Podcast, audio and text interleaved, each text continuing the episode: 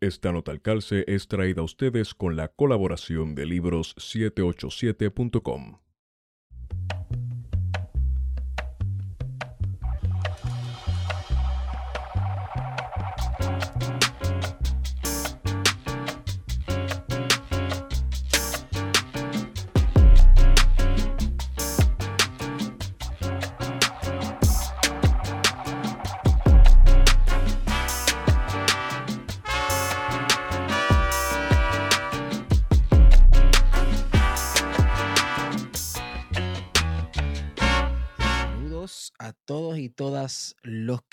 están escuchando.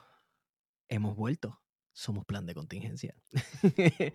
este, yo no sé por qué yo cambié el intro ahí, pero me di cuenta que todos los intros los estaba haciendo iguales. Y después dije, "Ah, déjame hacer algo un poco distinto. Y después, pues ahora hice eso y, y no sé. ¿Cómo estás, Guario? Todo bien, todo bien. Este, en la brega y por el suroeste. Siempre el suroeste. Nice, estás por allá.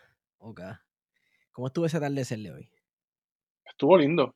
Estuvo Sí. súper lindo, pero realmente los atardeceres acá en el oeste siempre y en el suroeste son otra cosa. Además de que el mes de septiembre usualmente los, los, los amaneceres y los atardeceres son súper raros. No sé si tiene algo que ver con los huracanes o, o qué, pero son siempre bien bonitos. Que se ven las nubes así como si fuera, ¿cómo le dicen a eso? Este, Vanilla Sky. Sí, Nice. En verdad, son, son preciosos. Es un peligro porque tú ves a la gente yendo en la carretera a las 5, 5 y media de la tarde, todo el mundo con el celular apuntando para arriba. ah, mirando mirando atardecer. señal. Sí. Puesto a llevarse a alguien enredado. Este nos acompaña, nos agracia con su presencia Kevin Rupizar Rodríguez, Uepa. un, un estudiante graduado eh, de historia en la Universidad de Puerto Rico, recinto de Río Piedras. ¿Cómo estás, Kevin? Estoy muy bien, gracias a Dios. ¿Y ustedes? Estamos, estamos, estamos ready, estamos ready, Kevin. Oye, Kevin y Wario, espérate, se me olvidó este decirles que yo creo que esto tiene que ver un poco con el tema que vamos a hablar. ¿Vieron lo de Rashki hoy? El, el clamor a Dios. A mí me hablaron de eso, este, me mencionaron, pero yo no sigo esos eventos. No sigo ni estoy de acuerdo con ellos, pero me hablaron de algo, de que habían mencionado algo sobre el, sobre el coronavirus, de que había que salir y que había que enfrentarlo, unas cosas de barbaridades ahí. Ajá. Clamor a Dios es una actividad que tradicionalmente, bueno, en años anteriores eh, aglutinaba a miles y en algún momento a cientos de miles de personas frente al Capitolio. eh, y que este año, pues obvia- obviamente por las circunstancias, ¿verdad? Pero desde el año pasado se está viendo una, una reducción, ¿verdad? De, de, de esa actividad. Sí, Y hay, lo que hay me... una merma, hay Hay una merma participación. Sí. Este, que también tiene que ver un poco con la fragmentación y, y- y el cuestionamiento al interior de las iglesias respecto al PNP, porque sabemos que el clamor a Dios siempre ha estado vinculado al Partido Nuevo Progresista, Claro. hecho de que hoy fue uno de los candidatos a la gobernación, específicamente Pierluisi. Pedro Pierluisi. Así que eso te deja saber bastante. En serio, eso no eh, lo sabía. sí. Pierluisi Pensaba que, pensaba que iba a ir eh, este César Vázquez. No, no, no. ¿De Proyecto Dignidad? Ajá. No, no, no, porque esa gente no, so- yo creo que esa gente no soporta a Jorge Rashki. Mira qué es lo que pasa. ¿Y Es que quién Jorge soporta a Rashki, Jorge Raskin? Perdón. ¿cómo? ¿Quién soporta a Jorge? Exacto. Nadie. Incluso, bueno, nada. Iba a hablar de unos problemas personales que él tuvo hace unos años, pero yo no sé, no me toca entrar en eso. Este, eh, Jorge ha estado ligado a elementos eh, políticos bien conservadores en Puerto Rico ya por décadas. Y sus sermones han sido siempre como unas casi proféticos con lo que va a pasar en Puerto Rico, si Puerto Rico sigue el rumbo por el que va y ese tipo de cosas. Incluso para, pa- eh, décadas atrás, durante la Guerra Fría, también él hablaba de cómo ciertos eventos de la Guerra Fría, supuestamente, pues él, lo- él los hacía concordar a la fuerza con cosas que decía la Biblia en el Apocalipsis de los últimos días y ese tipo de cosas. Eh, eh, es, es una locura. ¿Y, qué pasa? el, el mundo cristiano, principalmente los protestantes y en Puerto Rico, los pentecostales, nos- nosotros somos locos con el fin del mundo y el fin de los tiempos y cuando Dios venga por su pueblo y, suene la trompeta y, y, ¿verdad? y todo el mundo se vaya en el rapto, que Cristo viene por su pueblo. De hecho, eh, a, todos cristianos cuando pequeño, bueno, en mi experiencia y todas las amistades cristianas que crecieron en iglesias conmigo, etcétera, nosotros más que al cuco, más que al mismo diablo, más que a, lo que sea, al, monstruo de cualquier película que uno haya visto, lo más que a uno le temía era que sonara esa gran trompeta y que Cristo viniera por su pueblo y que uno se quedara.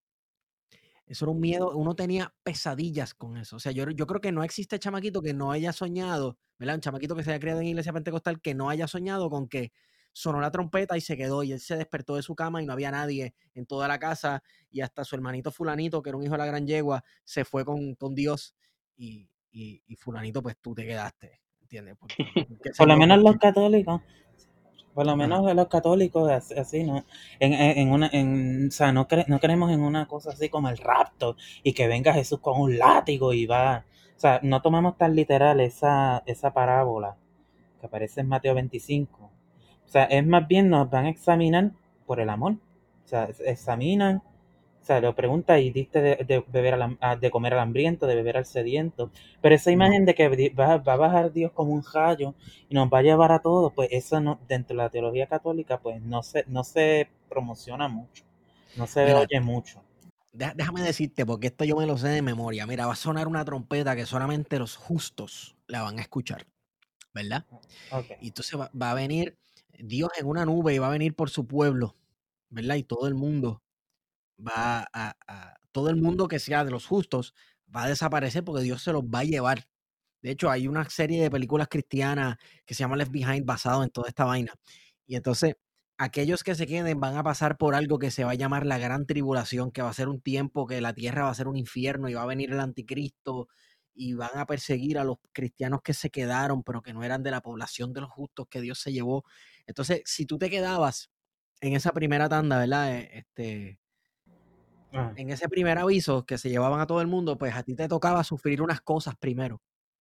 ¿Ves? Porque el protestante eh, eh, no habla del purgatorio y ni un periodo de purificación después de la muerte este tipo de cosas, pero sí con la venida de Cristo, pues va a haber una población que se va a quedar y va a tener que sufrir un proceso de persecución y de purificación para entonces luego morir. Vamos a morir como mártires, los que nos quedemos, tendremos que morir obligatoriamente como mártires. Y entonces podemos entrar redimidos al cielo. Pero exacto, la redención va a ser el, derramamiento de la sangre de los que se queden. Aquí es una loquera. Entonces, eh, uno, uno, le tiene un miedo cabrón a eso porque uno se pone a leer el Apocalipsis. Loco, el, dragón de siete cabezas salió del mar y uno, Dios mío, señor, aquí van a haber dragones, un montón de cabezas comiendo gente y el anticristo y a los cristianos los van a torturar y este tipo, pero a la misma vez, a la misma vez, es como que estamos locos porque, se, porque eso ocurra. Bueno, y hoy, y hoy, precisamente que estamos grabando, es el día del, el día del trabajo en los Estados Unidos, el famoso Labor Day. Sí, cierto. Y una de las cosas que, que todavía permea en nuestra sociedad cristiana es el culto al trabajo, que el trabajo significa, y eso no es otra cosa que un imaginario súper cristiano arraigado eh, en casi todas las culturas, ¿verdad? En las que el cristianismo ha tenido una, una presencia mayoritaria. Y es algo con lo que, no trabaja que no coma. no trabaja que no coma. Entonces, eso se ha tomado tan, tan literal y se ha usado incluso en, contra de propuestas a favor de los trabajadores o propuestas socialistas, que el que no trabaja no come. Y eso en realidad estamos leyendo una carta del siglo I que se tiene que leer en, en una cultura eh, particular y, y, y, que es una voz de un hombre, o sea, es Pablo como, como narrador, como, como voz a quien tenemos que ver. O sea, no es que Dios dijo, el que no trabaja que no coma, no, lo dijo Pablo y, en un contexto, eh, una cultura determinada. Sí, eh, eso es otro problemita, ¿verdad? Que tenemos, tenemos unas epístolas eh, de unos profetas y unos predicadores que, que, existieron en el siglo I, siglo II, y, y mano, este, es, complicado porque extrapolar esas pautas culturales al, día de hoy. Pero un poco, eso, eso es lo que hace también, ¿verdad? Y quizás estoy disparateando, tirando un disparate aquí que quizás alguno de los que nos está escuchando nos pueda corregir. Pero ah, es, como estábamos hablando de Jorge Ratsky, que es importante mencionar también a Gigi Ávila, como esos dos predicadores evangelistas que aparecieron o, tuvieron una resonancia eh, durante la Guerra Fría Cultural, y que tuvieron una presencia importantísima en Centroamérica, en donde también eh, surge otro movimiento dentro del cristianismo, que es la teología de la liberación, que no era otra cosa que ir a la praxis, ¿verdad? Y precisamente de lo que ustedes están hablando, ¿no? De buscar eh, esa, esos orígenes del cristianismo, de la vida de Jesús, de, reivindicar eh, al pobre, ¿verdad? De, la liberación del hombre, que eso es lo que al final se trata. Exacto. Sí. Exacto. Y en este momento están sonando las campanas de la iglesia porque va a salir la procesión. Estamos en la víspera del Día de la Virgen, que vamos a, vamos a hablar ya mismo de, ese tema.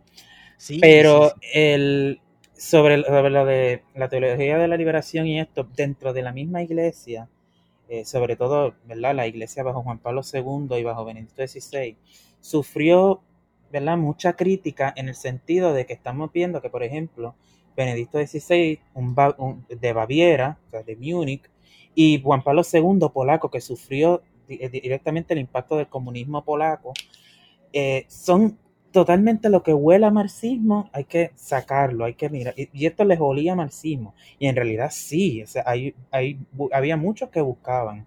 Eh, por ejemplo, el padre Luis Espinal Camps, que murió asesinado en 1980 en Bolivia, él era marxista y cristiano y decía que ambas, eh, ambas ideologías podían convivir completamente y podían reconciliarse. Y entonces hizo el, el martillo la y puso un Cristo crucificado, que fue el que le regaló Evo Morales al Papa Francisco. Al Papa Francisco, que el Papa Francisco se friquió, loco, como que, oh, Dios mío, ¿qué está pasando? Digo, Dios mío, ¿qué está pasando? Sí, que ahí hubo una mala interpretación porque los, medios católicos de derecha dijeron que él dijo, está mal esto, pero en realidad lo que él dijo, lo que él dijo fue, no sabía eso. Y hubo una tergiversación bien fuerte en contra de, pues, de todo esto. Y pues hay unas luchas culturales de el Papa es de izquierda, el Papa no es de izquierda. Y en realidad, pues, hay, hay unas cosas. Yo escuché italianos, italianos decir: ese papa es un hereje. sí, porque los papas tienen que ser o italianos o alemanes. Sí. y en Estados Unidos, y en Estados Unidos, o sea, los, los, grandes obispos de Estados Unidos no, no concuerdan, o sea, no, no lo apoyan en casi nada. Y como él le abrió el frente a Trump, él habla en contra de, ¿verdad? de las cuestiones de, lo, de crear muros él ha, apoyado en, de cierta manera a la comunidad LGBT, eh, él ha apoyado de cierta manera a, ¿verdad? otro tipo de causas que la sociedad americana, bien conservadora, cristiana, capitalista, no apoya. Entonces, cuando se encuentra con este papa, mira, pero este papa argentino que vino aquí es un hereje hay que sacarlo y hay que poner al, al, cardenal de San Luis, que es el que se supone. hay todo un revuelo ahí, hay todo un conflicto que es bien interesante, bien triste para los que somos católicos, porque eso es bien triste, pero es bien interesante cuando tú lo ves desde el punto de, vista de, de, la, de, la, cuestión de la historiografía y todo, todas estas miradas. O, sea que hay drama, hay drama político ahora mismo. Hay drama. Altas esferas de poder este, católico. O sea, hay drama porque, porque, porque muchos obispos católicos apoyan a Trump y han manipulado al, pueblo diciendo, okay, si tú votas por un candidato que favorece el aborto, estás cometiendo pecado mortal. Y eso no es lo Esta es la campaña del Partido Acción Cristiana en los 60, ¿sabes? Yo estaba viendo esta semana, alguien publicó en Twitter una, unas fotos de la campaña del Partido Acción Cristiana y era exactamente esos bullets, ¿sabes? Imagínate que el discurso del, conservadurismo más, más, radical dentro del catolicismo tenga exactamente el mismo discurso de hace, qué sé yo, más de 50 años. Sí, que no se haya movido nada. En Estados Unidos, hay, en Estados Unidos antes los católicos eran oprimidos y eran vistos, o sea, John F. Kennedy dijo, yo soy católico, pero no soy papista. Es decir, yo no voy a seguir las órdenes del Papa. Y los americanos dijeron, ah, ok, pues está bien, podemos votar por ti. Pues todavía están en esa ideología nativista del siglo XIX. Pero eso no, es un conflicto que, eso no es un conflicto que viene de la guerra civil, porque yo recuerdo que en la guerra civil el Vaticano tomó una postura, ¿no? Sobre uno de los bandos. No tomó una, postura, pero, pero reconoció, Pío IX reconoció el gobierno de la Confederación. Y Pío IX era un papa ultra conservador. ¡Qué sorpresa! o sea, eso fue un... Y hay una, eh, hay una carta que él escribió a, Jefferson Davis. Sí, por ahí es que yo más recuerdo algo de eso, de haber leído esa, esa, esa, esa discusión este, en la historiografía estadounidense. También en, en Estados Unidos, siendo una nación relativamente joven y, ¿verdad? Que tenía unos intereses en el hemisferio desde el momento de su concepción, veían el catolicismo y el papismo, como le dicen, como otra ventana más por la cual se podía meter los intereses de Europa en América. Exacto. Y los europeos veían como que o sea, como, como venía esta tradición de que el Papa pues, tiene injerencia en la iglesia y la reforma gregoriana, a partir del siglo XI, el Papa tiene injerencia también en ciertos asuntos temporales, nombrar emperadores, bla, bla, bla. Pues entonces cuando eso se, elimina completamente, eh, o sea, ya en la ilustración esa idea de que el Papa no puede estar dominando aquí, eh, y se crean estas iglesias, o sea, la iglesia sigue siendo católica, pero se crean los reales patronatos y que cada, o sea, el rey presenta al papa a sus nominados y no es para, o sea, porque al final del día el, el, papa era el regente de un estado, los estados papales, son otros reinos, y tener injerencia en otros reinos, pues era, era, era bien, este, eh, ¿cómo te digo? Bien controversial. Y en el caso de Estados Unidos, eso fue, y vamos a hablar eh, de eso también ya mismo, porque hubo el choque ahí con el culto a la Virgen de Monserrate, eh, en Estados Unidos el, catolicismo era visto como en Inglaterra. O sea, esas ideas vienen de allá, de, que el Papa está se está tratando de meter aquí, hay una conspiración. Ellos tienen una conspiración en su mente, de que el Papa está en todos lados a través de los jesuitas y de toda esta gente. Y de hecho, John Adams, cuando se funda la primera universidad, que es la católica y jesuita de Estados Unidos, que es Georgetown, él le da el permiso, pero le dice como que yo no, yo le doy permiso, pero con, las muelas de atrás, y fue Jefferson que dijo, no, hay que darle permiso. Eh, y todas esta, estas teorías de conspiración que hay son bien interesantes y uno se dice como que en serio todavía hay gente que cree en eso. Pero también aquí entran unas consideraciones de civilización, porque estamos hablando primero de Europa. ¿Y, qué es Europa? Porque los ingleses no se conciben como europeos. Creo yo, al menos eso es mi, mi, impresión de histórica ha sido que los ingleses nunca se han considerado a sí mismos como parte de Europa. Son otra cosa porque, primero, son una isla, hay una insularidad de por medio, ¿verdad? Hay una división. Y dos, son anglosajones. Entonces ahí entra la cuestión de anglosajones versus latinos. Este Además de que odiaban a los franceses porque los franceses y los, norma, los normandos en, en norte de Francia invaden Inglaterra y el rey de Inglaterra se convierte en un vasallo del rey de Francia. Y por eso es la guerra de los 100 años que también como un sentimiento todavía que domina ahí medieval. Y, hay mucho resentimiento incluso en las cortes inglesas se habló francés por un montón de tiempo y la gente pensaría que esos enchismes y esas cosas no duran siglos, pero, sí, los duran. Sí, duran. Bueno, todavía, todavía los ingleses están, yo no, yo no quiero estar en la Unión Europea, yo no quiero mantener a esos vagos. Eh, así que por ahí todos esos discursos siguen. Sí, es cierto. Y entonces vemos que en Estados Unidos, pues esa misma, esa misma postura de, de, hay que votar por Trump porque si votas por Biden, Biden apoya el aborto y si lo, lo apoya está cometiendo pecado mortal. Y, varios, o sea, varios intelectuales, eh, varios, varios historiadores de la iglesia, como que, que yo por ejemplo, Máximo Fagioli, que es un, eh, es un italiano, o sea, él nació y se crió y creció en Italia, se educó en Italia y vino a Estados Unidos como profesor y pues se radicó allí. Él ve esto y dice, pero espérate un momentito. Y otros profesores como, dos colaboradores cercanos del Papa, que es el jesuita Antonio, eh, ¿cómo es que se llama? Este, que también es Antonio Spadaro y también tiene, tiene como colaborador a un pastor luterano que se llama Marcelo Figueroa, de Argentina. Y estos tres, ¿verdad? Estas tres personas desde sus diferentes perspectivas analizan, pero espérate, que este, este catolicismo que se está creando en Estados Unidos ahora y que va surgiendo ultraconservador, de este catolicismo que es una foto de Reagan con, el Papa Juan Pablo II, que este ultraconservadurismo bien terrible.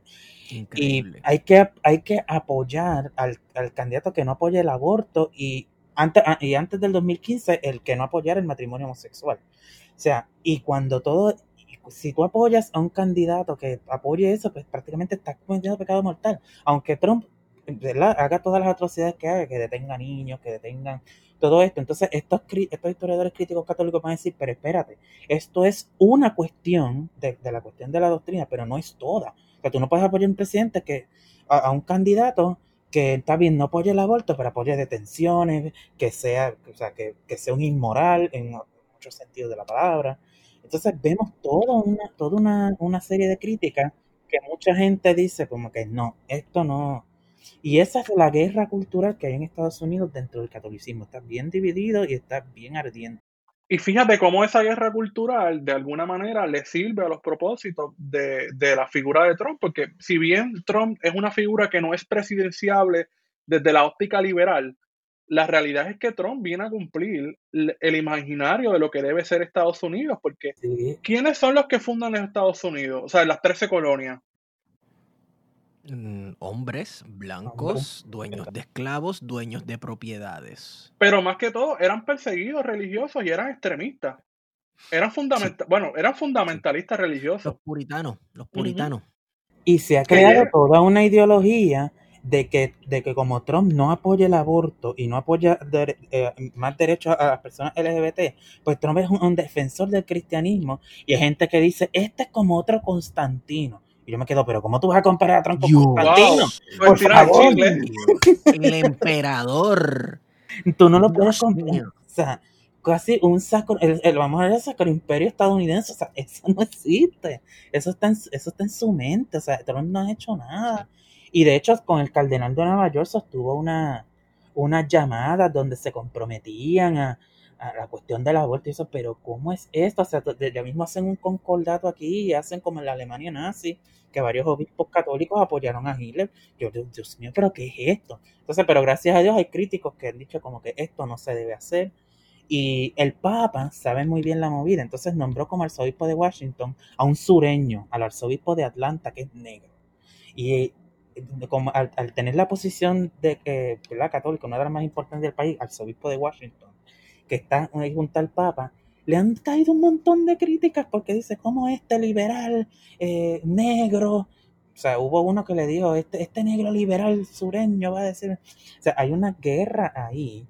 Y aunque el Papa no intervenga literalmente, pero con los nombramientos, con los nombramientos que hace, es que hace, su- hace ese tipo de geopolítica. Al Wow, final, esto- el Vaticano es un estado. Game of Popes. es Game of Popes. Pero es verdad, Wario, el Vaticano es un estado. El Vaticano, el estado. Vaticano es un estado con fronteras y, y sí, donde tú enseñas pasaporte para entrar, aunque entres a pie. Es bien fácil entrar, es el país más fácil entrar. La gente dice, ah, pero qué Sí. tanta hipocresía que, que habla el Vaticano y, y- y tiene muros. Mira, es del siglo VIII. Y los muros están atrás y prácticamente cumplen funciones turísticas. O sea, y tú puedes entrar por la plaza, enseña pasaporte, pero puedes entrar por la plaza normal. O sea, que hay un... Hay, todo, hay toda una pelea, hay toda una pelea. Y todo uno de esto uno se entera por, sobre todo por Twitter. Eso es bien tóxico. Twitter es, bien. Hay un Catholic Twitter, así como el, el Twitter izquierdoso de Puerto Rico, que todo el mundo se está destruyendo constantemente. Sí, Wow. Hay un Catholic wow. Dude, por favor, Sí envíamelo a existe, es, sí existe y es bien tóxico. Imagínate que yo, te- yo, yo, yo tengo gente bloque- bloqueada ahí que no quiero leerlo, no quiero saberlo. no puede ser, loco. Sí, es bien tóxico. ¿Y qué tipo de cosas, qué tipo de, de cosas se, se, se discuten, loco? ¿Qué sé yo? Porque por, por ejemplo, la ordenación de, de- de mujeres, lo- más derechos a la comunidad LGBT, eh, la cuestión de, de la, de la cuestión de la conciencia en, en el aborto, la cuestión del voto. O sea, porque us- se- o sea, para muchas personas, de hecho, hay un video corriendo por, ahí donde un sacerdote dice, un, un católico no puede votar demócrata porque no es católico. Y hay obispos dando, dando- dándole retweet a eso. Entonces tú dices, "Mira, como que, ¿qué rayetes es esto? Pero no nos tenemos que ir tan lejos. Este, la Catholic diócesis de Arecibo. Ay, no, no, cállate. Cállate. Esa es, esa es una diócesis literalmente de, de Estados Unidos, ultraconservadora, ultraconservadora, homofóbica, machista. ¿Verdad? Y me ti- los que son de la, de la diócesis de Arecibo, pero ¿verdad? Que él hizo un listado. Él hizo un listado de los, de, de los, del voto No de la fue él, pero lo compartió. Ah, no fue él. No, pero lo, pero, pero lo compartió y cuando la gente salió a criticarlo, él lo, o sea, o sea, esa- ellos lo defendieron.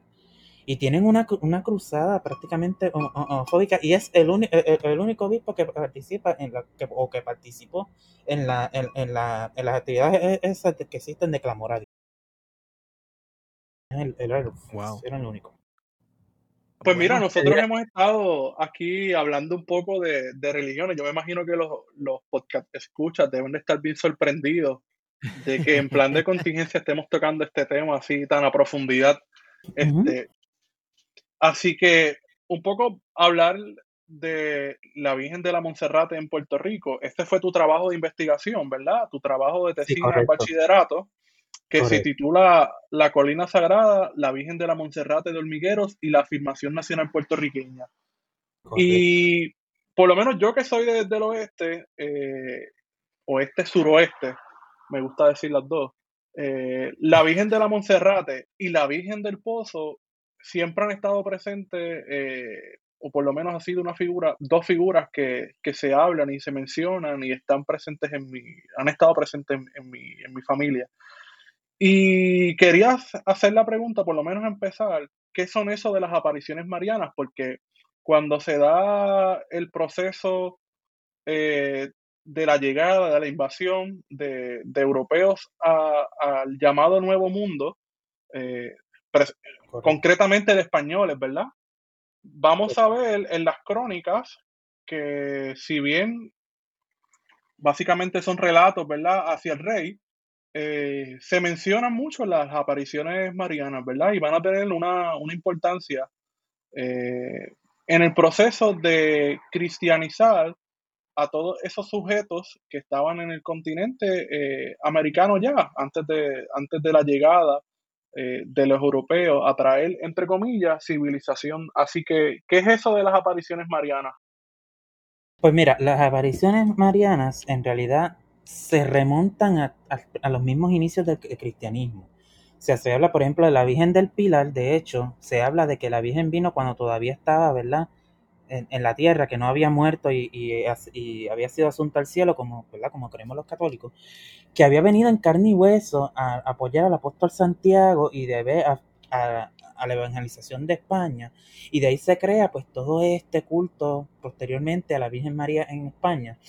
Pero vamos viendo apariciones en momentos de donde hay problemas, donde hay este crisis, eh, y aunque sí tienen un componente obviamente religioso, hasta la fe creemos pues esto no es, o sea, la iglesia no obliga a creer en las apariciones marianas, no son, no son dogmas de fe, pero sí hay un componente de fe como que creemos porque aquí hubo una aparición mariana y sentimos pues esa, ese tipo de, fe y de, y de amor y de, devoción.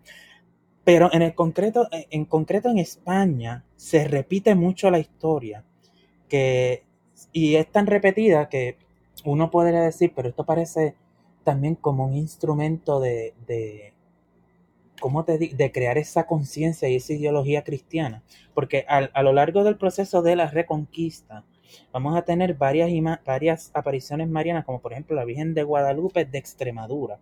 Hay que diferenciarla de la de México, aunque, aunque sea la raíz de ahí. La Virgen de la Almudena de Madrid, eh, la, y, otra, y otras y otras este, advocaciones marianas, vamos a ver que aparecen, que son eh, durante la época visigótica son veneradas en, en sus templos y cuando llegan los musulmanes en el siglo VIII, es una cosa que prácticamente muchas historias concuerdan. Todas estas imágenes se esconden o debajo de campanas o se, o se entierran, obviamente, eh, bajo, bajo, bajo tierra en un sitio donde nadie las puede encontrar o se guardan en una muralla, en el caso de la Almudena de Madrid, y cuando se reconquista la ciudad por los cristianos, cae la muralla donde aparece la Virgen de la Almudena, aparece una luz sobre donde está, eh, eh, donde está la tierra, donde está enterrada la Virgen de Guadalupe, suena la campana donde está otra imagen guardada, y, y se, que se crea todo este, este aspecto legendario de que la Virgen que ha sido protegida de ser profanada por los musulmanes está volviendo a salir para reafirmar un culto cristiano. Pero eh, mira, eso no te suena, ¿verdad? Se me parece un poco a la visión que tiene Constantino, este, que Dios le muestra un escudo, una cruz sobre un escudo y dice, sobre este signo vencerás, como que eh, eh, unos sucesos que ocurren para darle un significado espiritual a, cosas que ocurren históricas, tal vez pueden ser traumáticas o grandes victorias. Sí, sí, claro que sí. Ahí está, es, e, eso es uno de, de los aspectos y que desde, que desde la historia, ¿verdad? Eso que dice Esteban es lo que llamamos los mitos fundacionales. Los mitos fundacionales. Exacto.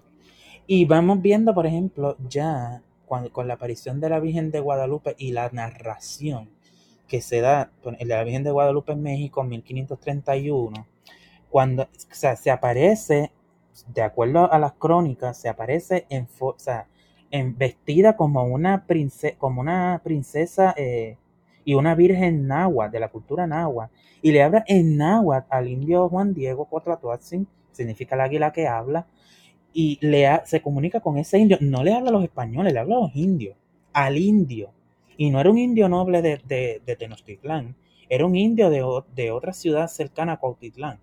O sea, y se comunica con ese indio humilde que, ¿verdad? Que se, que se ha creado también un imaginario alrededor de él.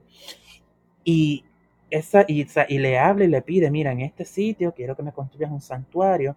Yo en la persona soy devoto de la Virgen de, Guadalupe y, me, fascina e, esa historia, ¿verdad? Me fascina esa historia. Pero en cuestión de mirarlo desde el punto de vista histórico, desde, desde el punto de vista de la conquista, pues vamos a tener una, una violencia epistémica a las, a, las creencias de, de los indígenas de esa área y vamos eh, a, llevar la, creencia de, ¿verdad? vamos a cambiar prácticamente todo. O sea, el Dios máximo no es ni Huitzilopochtli ni Tlaloc, el Dios es, Jesús.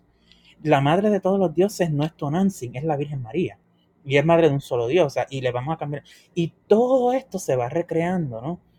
Se va recreando todo este, toda esta nueva ciudad de Dios, toda esta sociedad cristiana que, se va, que va a tratar de erradicar las eh, lo que llamamos las idolatrías, todo lo que no sea cristiano lo va a tratar de erradicar y todo esto concuerda y, y va, eh, es una, una, continuación de la reconquista. En España sacamos los moros y aquí vamos a sacar las costumbres estas, las, idolatrías indígenas.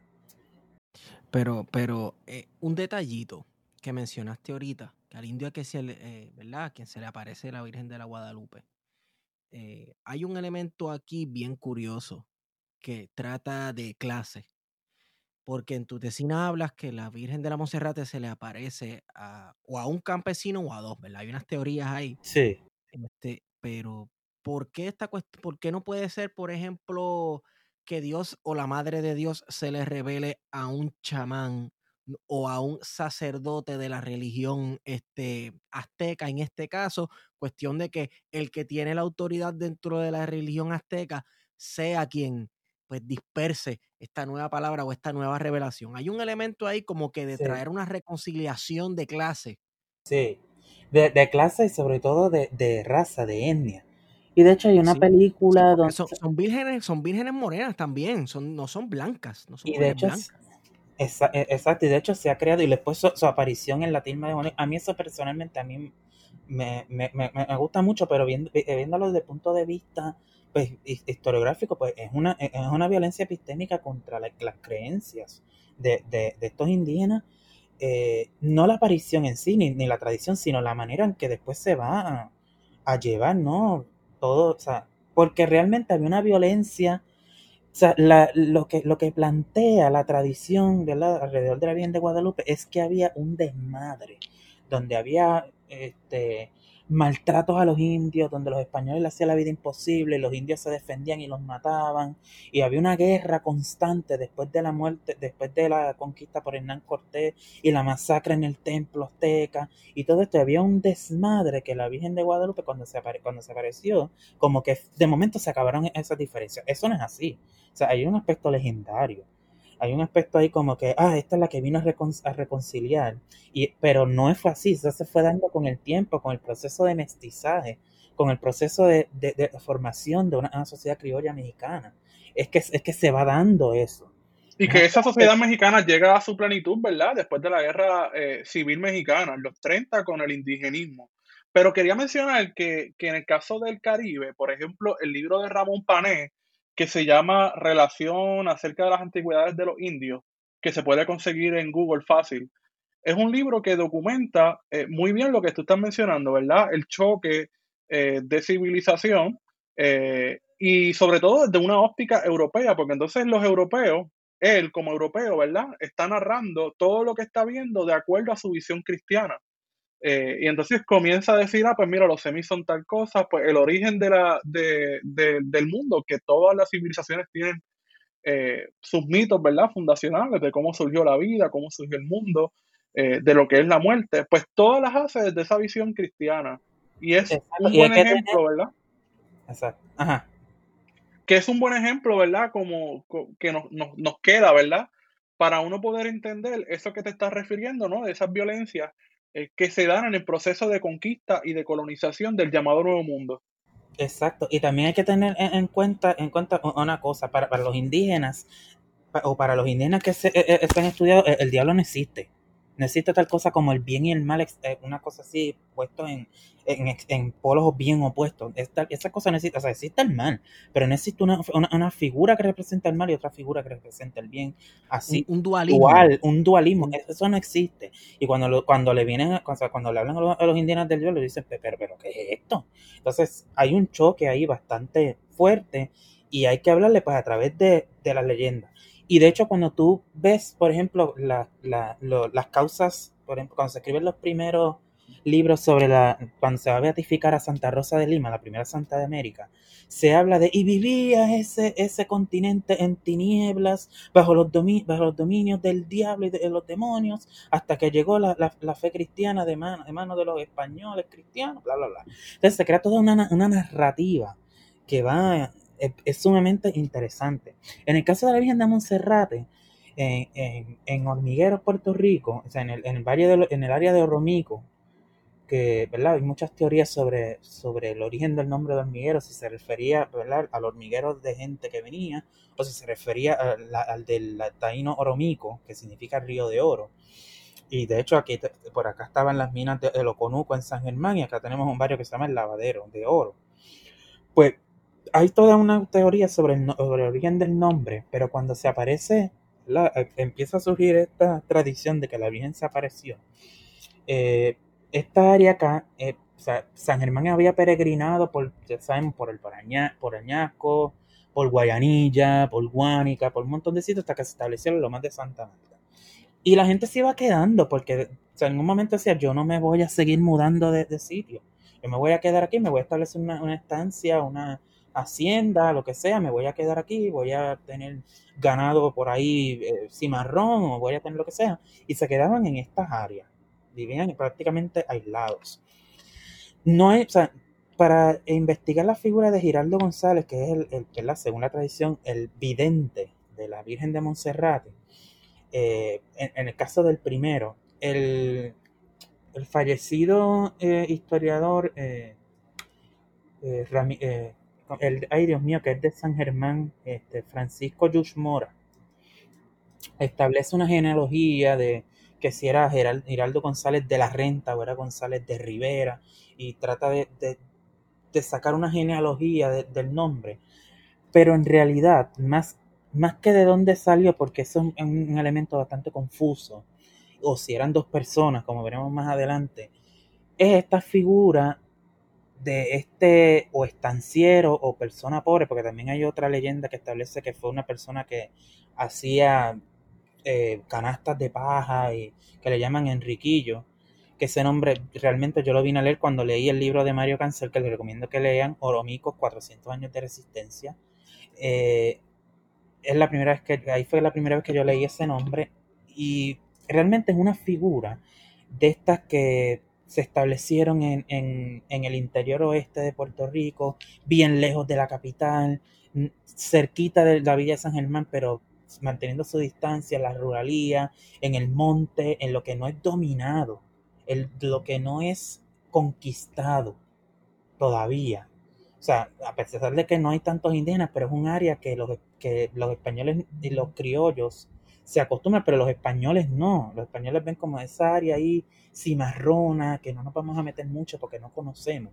Entonces surge esta figura que se encuentra en sus terrenos, en la loma donde hoy día se levanta el santuario, se encuentra con un toro. Ahí había ganado, eh, ganado bovino, que muchos eran eh, ganado cimarrón, ganado esparcido por ahí. Y, y el toro se prepara como para embestirlo. Entonces él ahí es que dice, favoreceme divina señora de Monserrate, y el toro cae de rodillas. Y cuando él mira hacia el cielo, ve la imagen de la Virgen de Monserrate con el niño, señalando con, o sea, señalando con el dedo hacia el toro que se hinque. Entonces, esa es como que la, la, tradición, porque la palabra leyenda no me gusta mucho, pero la, tradición eh, y el mito fundacional e- es, es esa primera aparición, que se recoge en 1699 en un documento que, que habla el nieto de esta figura, Giraldo González, que es una figura que, como dije, es bien difícil establecer si es una sola persona, si es una sola o si son dos. Muy probablemente sean dos personas diferentes, porque el segundo milagro es el de la niña, ¿no? Una, una niña de Giraldo González, probablemente el mencionado anteriormente, y más probablemente aún de un sobrino de este, ¿no? Que, era, que, que había enviudado y pues se encuentra que la niña no aparece y pasan 15 días y no buscan la- no encuentran a la niña y de momento aparece la niña sana y salva y limpia y el padre le pregunta pero cómo es que tú apareces eh, li- limpia sin ningún tipo de- de sucio y, y- y tam- y también cuidada cómo, cómo es que tú cómo es que tú pudiste sobrevivir a ese a ese bosque no a esa, a esa maleza entiéndase dentro de este imaginario español criollo que no podemos dominar ese, ese bosque ahí que, que es peligrosísimo. Y él se quedó y la, la niña le dijo, pues una señora, eso de acuerdo a, a la, a, la, a lo que dijo Cayetano Colitoste, que le añade un toque, un toque eh, poético, ¿no? Una señora prieta como el café, vestida de blanco, me cuidó y me dio de comer.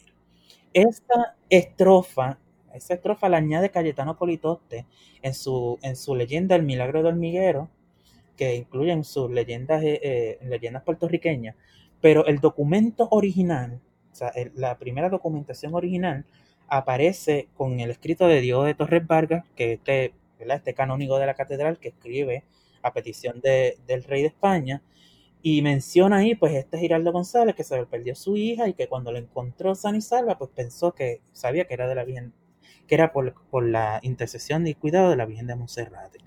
Kevin, te pregunto, o sea, lo, lo que me estás diciendo es que antes del hecho ya había culto mariano, ¿verdad? Por lo menos a la, a, a la, a la Monserrate. ¿De dónde viene ese culto a la Virgen de, de Monserrate? O sea, si yo sigo la genealogía, por así decirlo, de la veneración a la Monserrate en Puerto Rico, ¿de dónde viene específicamente? es bien difícil eh, saberlo con certeza.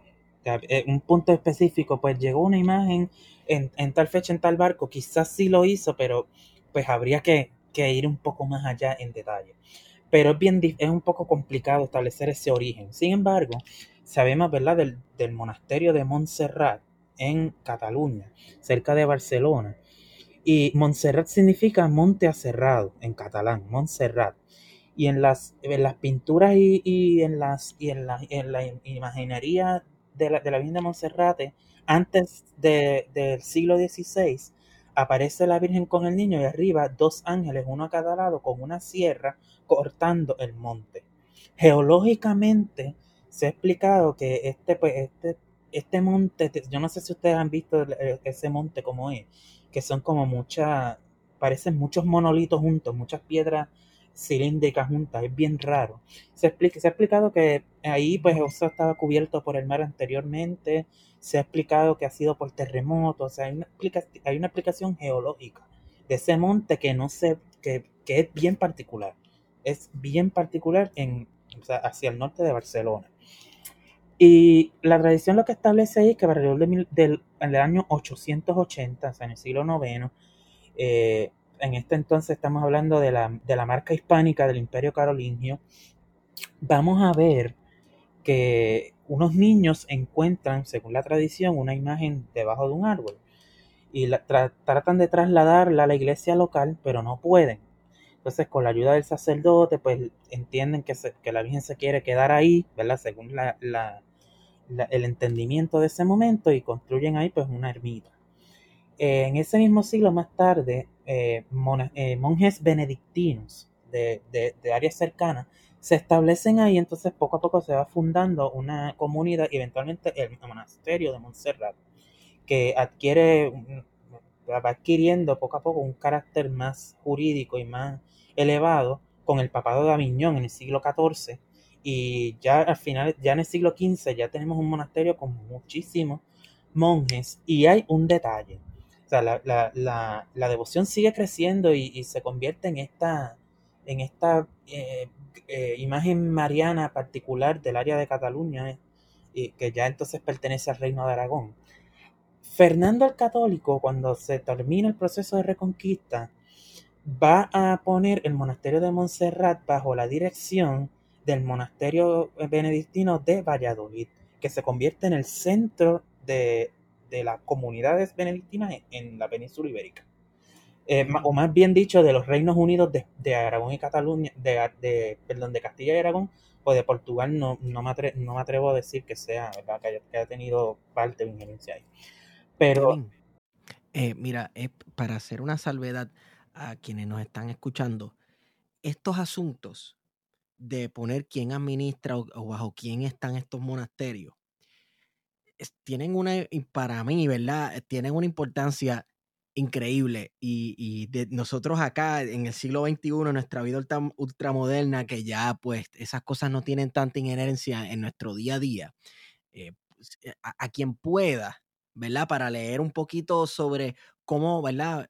Es, es ficción, pero cómo más o menos funcionaba, eh, puede leer El nombre de la rosa de Humberto Eco, que las políticas y las discusiones teológicas y filosóficas en los monasterios tenían eh, impacto increíble en las sociedades europeas del medioevo sí. en ese momento. Cluny, eh, eso es una, una rama de, de, de, de, la orden benedictina que tuvo una influencia y una riqueza y un poder inmenso, incalculable. La, la, la, las abadías clunianas, también las cistercienses y todo esto, los benedictinos, o sea, son unos monjes que matan una influencia increíble. Pero en el caso de, de, del monasterio de Montserrat, cuando entonces se pone bajo, bajo ese, bajo ese eh, dominio de, del convento de Valladolid y empiezan a llegar estos monjes que se convierten en abades y son todos castellanos, los catalanes van a decir, pero, o sea, traen a esta gente de Castilla, que no son de, no son de nosotros, no son lo mismo a venir a mandarnos aquí y empieza esa, resist esa resistencia. El monasterio de Montserrat hasta, hasta, el día de hoy es un, un, baluarte del nacionalismo catalán, no solamente por su devoción a la Virgen de, de Montserrat, que es particular de Cataluña, sino por todos los sucesos históricos que han eh, ocurrido, valga la redundancia, en ese... Paralo ahí, paralo ahí, paralo ahí, porque el nacionalismo catalán tiene mucho del nacionalismo puertorriqueño, y eso es una cosa que, que hay que hacer el, el, el, valor, o sea, la revisión histórica, porque la bandera del nacionalismo eh, catalán, y ahora que está en todo este proceso del resurgimiento del movimiento independentista catalán, que lo vimos a principios del siglo XX y sobre todo en la guerra civil española, en la que Cataluña pues quería independizarse eh, de España, del Reino de España, eh, la bandera es básicamente la bandera de Cuba y Puerto Rico, sí. eh, con los colores de Cataluña. Y de hecho, durante, durante la época franquista, en los años, vamos, vamos a decir que en los años 40, por ahí el monasterio se, se, eh, se resistió mucho a, a, las, a, las ideas este, fascistas y en el año, y para la década de, de los 60, 70, eh, va a haber un juicio, que no sé si han escuchado de, de, lo, de los juicios de Burgos, que van a, van a, van a, procesar a muchas personas pensando que son de, la ETA o de otras de otras este de otras organizaciones anti antifascistas de, de, España y el monasterio, el monasterio de Montserrat va a decir a un montón de intelectuales y de y de, y de personas que son anti anti antifalange le van a decir vengan y refugíense acá. Y en un momento llega a, a tener 300 personas refugiadas. O sea, y, es, y el abad de Montserrat se convierte hasta el día de hoy en una de esas figuras, casi como si fuera un obispo, pero en una de esas figuras que, que apoya el nacionalismo catalán. O sea, nosotros no somos ni castellanos, ni aragoneses, ni nada de esas cosas, somos, somos catalanes. Y eso, y eso lo, lo, lo reafirman y nosotros tenemos una, una historia y una cultura que aunque ah, es, es hispánica, pero no es castellana no es aragonesa, no es nada eso, es, es, es catalana. Y eh, durante ese momento también, o sea, a pesar de que, el, de centro del culto de la Virgen de Montserrat era en Cataluña, en Castilla también se conocía por la influencia de los benedictinos, por, ya, por llegada de, estampillas, por llegada de la misma devoción, por quizá intercambio de algunos, de, de algunos catalanes que se mudaron a, sitios específicos, como ocurre en el caso de Orihuela, que hay una, imagen de la Virgen de Montserrat. Eh, esto es, una, eso es un sitio en Alicante. Alicante yo no sé si queda en Murcia o en Valencia, me, corrigen. Pero es una, un área ahí que es, y entonces hay un pueblo que se llama Orihuela, y hay una imagen de la Virgen de Montserrat que se atribuye en una parte a la comunidad catalana en los siglos anteriores y a una imagen que llegó, pues que, se, que realmente es la Virgen de Montserrat. Pero llega a las colonias americanas eh, a través de, por primera vez, llega pues como Cristóbal Colón se lleva como administrador de, las cuestiones de, eh, religiosas y eclesiásticas a un, este, monje benedictino de allá de la abadía de Montserrat que se llama Fray Bernardo Buil y nombra a una de las Antillas Menores Montserrat. O sea, ahí ya está el, la influencia ¿no? de esa, del monasterio en, la cuestión de la conquista. Y llega a América pues a través de, de, todo, de toda esta devoción de personas y pues establecen ermitas, establecen lugares de, de culto. Eh, monjes benedictinos van a venir directamente de la abadía de Montserrat y van a fundar un, monasterio en la Ciudad de México, que existe hoy la iglesia, pero hoy es un museo. México, México es otra cosa. México, eh, durante la época del siglo XIX, hicieron con los conventos revoluciones que que, habría que hacer otro, otro episodio para hablar de eso. Pero eh, en la cuestión de América, pues fue llegando de esa manera poco a poco. Pero de los primeros lugares donde se tiene constancia, además de ese monasterio fundado en México, es en Puerto Rico. Y es específicamente en esa área del suroeste de la isla. O sea, van a venir barcos que se llaman eh, barcos y naos y, galeones, Nuestra Señora de Montserrat, ¿verdad? Que tienen nombres religiosos. Pero es en esa área específico y muy, o sea, habría que ver, porque todavía es, no puedo dar, no puedo contestar eso. Si Giraldo González, el, o sea, sea o no sea la misma persona, o sea, o sea, sea una sola persona o sean dos, habría que ver si estas si este o estas personas, Giraldo González, viene de ascendencia catalana, como se ha dicho, pues por la tradición, porque por la tradición oral era catalán, o si es un castellano que conoció la devoción y entonces vino como, como parte de, esos colonizadores a San Germán y pues vino con la devoción y era devoto particularmente a esa vocación mariana y pues invocó a la Virgen de Monserrate. Pues también hay, mucho, hay mucho, mucha gente que repite, no, que es que los católicos veneran 11.000 vírgenes. Las 11.000 vírgenes tienen que ver con, Santa Úrsula, eso es otra cosa. los nombres que se le da a la Virgen es, es del lugar donde se apareció o de la persona con, quien tuvieron contacto o de un lugar geográfico específico. Y es como, por ejemplo, si yo tuviera dos fotos de Guarionex eh, o dos fotos de Esteban, y entonces tengo una en mi casa de, de Montebello, allá en Hormiguero, y otra en mi casa acá del pueblo, del centro del pueblo. Entonces, yo tengo así, ah, pues las fotos de Esteban en Montebello, las fotos de Esteban en Hormiguero. Pues de la misma manera se puede decir la imagen de la Virgen en Montserrat, la imagen de la Virgen en eh, en Madrid, en el caso de, de la Almudena, que tenían nombres así, la Virgen de, de Guadalupe en México, o sea, es la misma imagen, pero eh, digo, es la misma persona, la misma, la misma persona a la que se venera, a la, Virgen María, pero son advocaciones y van tomando, o sea, van tomando eh, aspectos de la cultura donde se va arraigando. Exacto, eso siempre pasa, eso es inevitable. Pasa. O sea, en, en, China la, es María China, en, acá en América es mestiza o negra o blanca, como la quieran poner. En Europa es blanca, rubia, de ojos azules, que la Virgen no era así jamás en la vida. Y, y cuando tú vas entonces a, a, Rusia es de otra manera. Cuando tú vas al Medio Oriente ya es un poco más, mm, más parecida a lo que era originalmente. ¿no? bueno, el, el, la región del Mediterráneo completa por ejemplo, uno ve las imágenes de Cristo y de María del siglo V, siglo VI.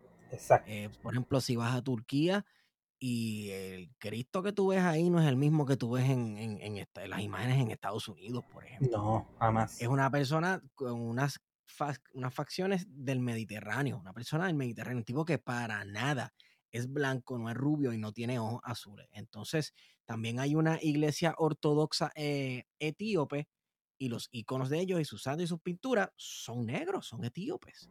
Exacto. Y de hecho, la iglesia etíope, hay una leyenda que yo estaba, yo estaba hablando de eso ahorita y volvió a salir el tema. Pero eso es ot- es Ajá. también tendríamos, habría que sacar otro episodio. Porque se dice que los príncipes etíopes eran descendientes de Salomón con la reina de Chiva, De Seba, de Seba, sí. de Seba. En, en inglés le dicen la reina de Seba, ¿no? Sí, Yo creo que es Saba, Saba, perdóname, yo creo que es la reina de Saba, una cuestión reina así. de Saba. Sí, sí. Pues eran descendientes, hay toda una, una leyenda en, en, todo eso, pero es bien interesante. Pero sí, por eso es que, por eso es que Haile Selassie I es, entre sus títulos está eh, León de Judá, porque aparentemente es descendiente directo del rey Salomón. Y entonces él, hereda ese título de rey de Judá. Exactamente, exactamente. Y en el caso de, de, pues, pues vamos a ver pues que se, que se va acomodando a la cultura del lugar y en algunos casos es pintada con intenciones de que, mira, la, la Virgen es así, es, es blanca. O sea, si tú ves, ves- vas a Estados Unidos o vas a España, la Virgen es, por ejemplo, las vírgenes de Sevilla y de Tare son blancas, blancas, blancas, blancas, que, y pintadas así con los, con los, o sea, con los pómulos rosados. Pálidas. sí, pálida, tú dices, pero esto no es, pero son preciosas, son hermosas, pero en realidad, pues, no, o sea, sí, deberían, pues, pero eso también tiene que ver con la época, con la persona que la hizo, con todo, pero mientras más antigua es, es la Virgen, o sea, mientras más medieval, etcétera, pues usualmente tiende a ser más negra. Y de hecho se dice, se ha tejido un sinnúmero de leyendas que pueden ser ciertas o no pueden ser ciertas. Pero el, el retrato, la pintura más antigua de la Virgen María está en, en una catacumba y es trigueña, o sea, no es blanca. Y aparece al lado un, un, un diácono, creo que es lo que aparece al lado. Y otra imagen antigua de la Virgen es la Salus Populi Romani. La Lo cual sería, lo cual sería obvio si uno piensa que estamos en Medio Oriente. Exacto. Claro, claro. Y Para la- nosotros y- es como que, wow, qué impacto. En aquel momento era como, eh, sí, ajá. Sí, era así. O sea, o sea, la- ¿cómo nos acordamos de, de esta figura? Por ejemplo, vamos a- era así. Y, y la, y la vamos haciendo así. Pues cuan- en el caso de, regresando al Miguero, en el caso de, de la, de la Virgen de Montserrat, pues supongo que cuando se construyó esa primera ermita que pudo haber sido luego del primer milagro, eh, o también pudo haber sido luego del segundo, o sea, eso tampoco se ha establecido con, con claridad. O sea, todavía no, no, no hemos dado con ese. Quizá aquí me tire algo medio, medio positivista, pero quizá no hemos dado con ese documento que diga, ¿no? Que Una fecha exacta, lo que sea. Pero mirándolo desde, o sea, desde lo que, lo que hay escrito, lo que hay dicho, la tradición oral y, con, y todo como, como se supone que se debe haber hecho, pues, o fue después de la primera aparición o después de la segunda. O sea, no, como dicen, no pare más. Eh, y ahí, en esa ermita, pues van entonces, pues Giraldo González se, se convierte, como es viudo, él se ordena sacerdote y se convierte en el capellán y en el mayordomo de la ermita. Y aquí hay una particularidad. Las, Kevin, las ermitas, Kevin. ajá, Eh, no sé si vas a entrar en eso ahora, pero eh, explícame qué es una ermita para mi Ah, este, sí, sí. cerebro luterano, protestante, ignorante de mierda. no. Ay, qué risa. No, no, no, no. Pero mira, la palabra ermita viene del. la palabra ermita viene del vocablo griego eremos, que es desierto. De salen los eremitas, ¿no? Estos primeros, eh, estas personas que, pues, que iban a vivir su vida en soledad. en- Como en Simón en el desierto, en la película Buñuel. Exacto, como San, Sí, San lo Antonio. Abad, eh, como todas estas personas que se van a vivir al desierto y, y tienen pues esa vida de soledad que son eh, tentados, e- etcétera, pues. Entonces la palabra ermita, eh, y aquí voy a aquí voy a, a- a irme un poco por lo que expuse en la, lo que escribí en la tesina. Eh, estas personas que vivían eh, pues, en el desierto, en el caso de Egipto, pero por ejemplo, en la península ibérica, tú no te podías ir a vivir al desierto de Egipto. Porque, o sea, porque estabas allí, pues ibas afuera de, de, la, de la ciudad a un lugar bien apartado y ahí pues llevabas es, es, esa, esa, esa, eh, llevaba, tenías pues esa, esa vida espiritual de, de, como eremita. Pero, ¿qué sucede? Que van entonces también estableciendo capillas donde van a, ¿verdad? Van a vivir y establecerse ahí. Y también se le empieza a llamar ermitas a las iglesias construidas en, en las afueras de las, de las trazas de las ciudades medievales.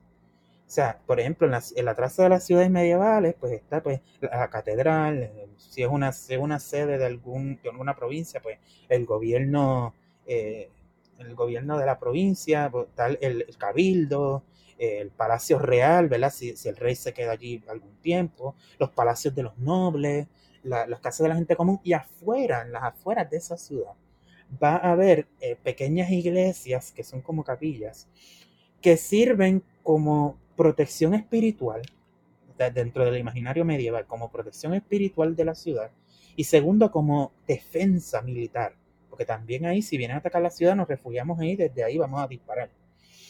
Y entonces se van creando pues esas ermitas dedicadas a diferentes santos.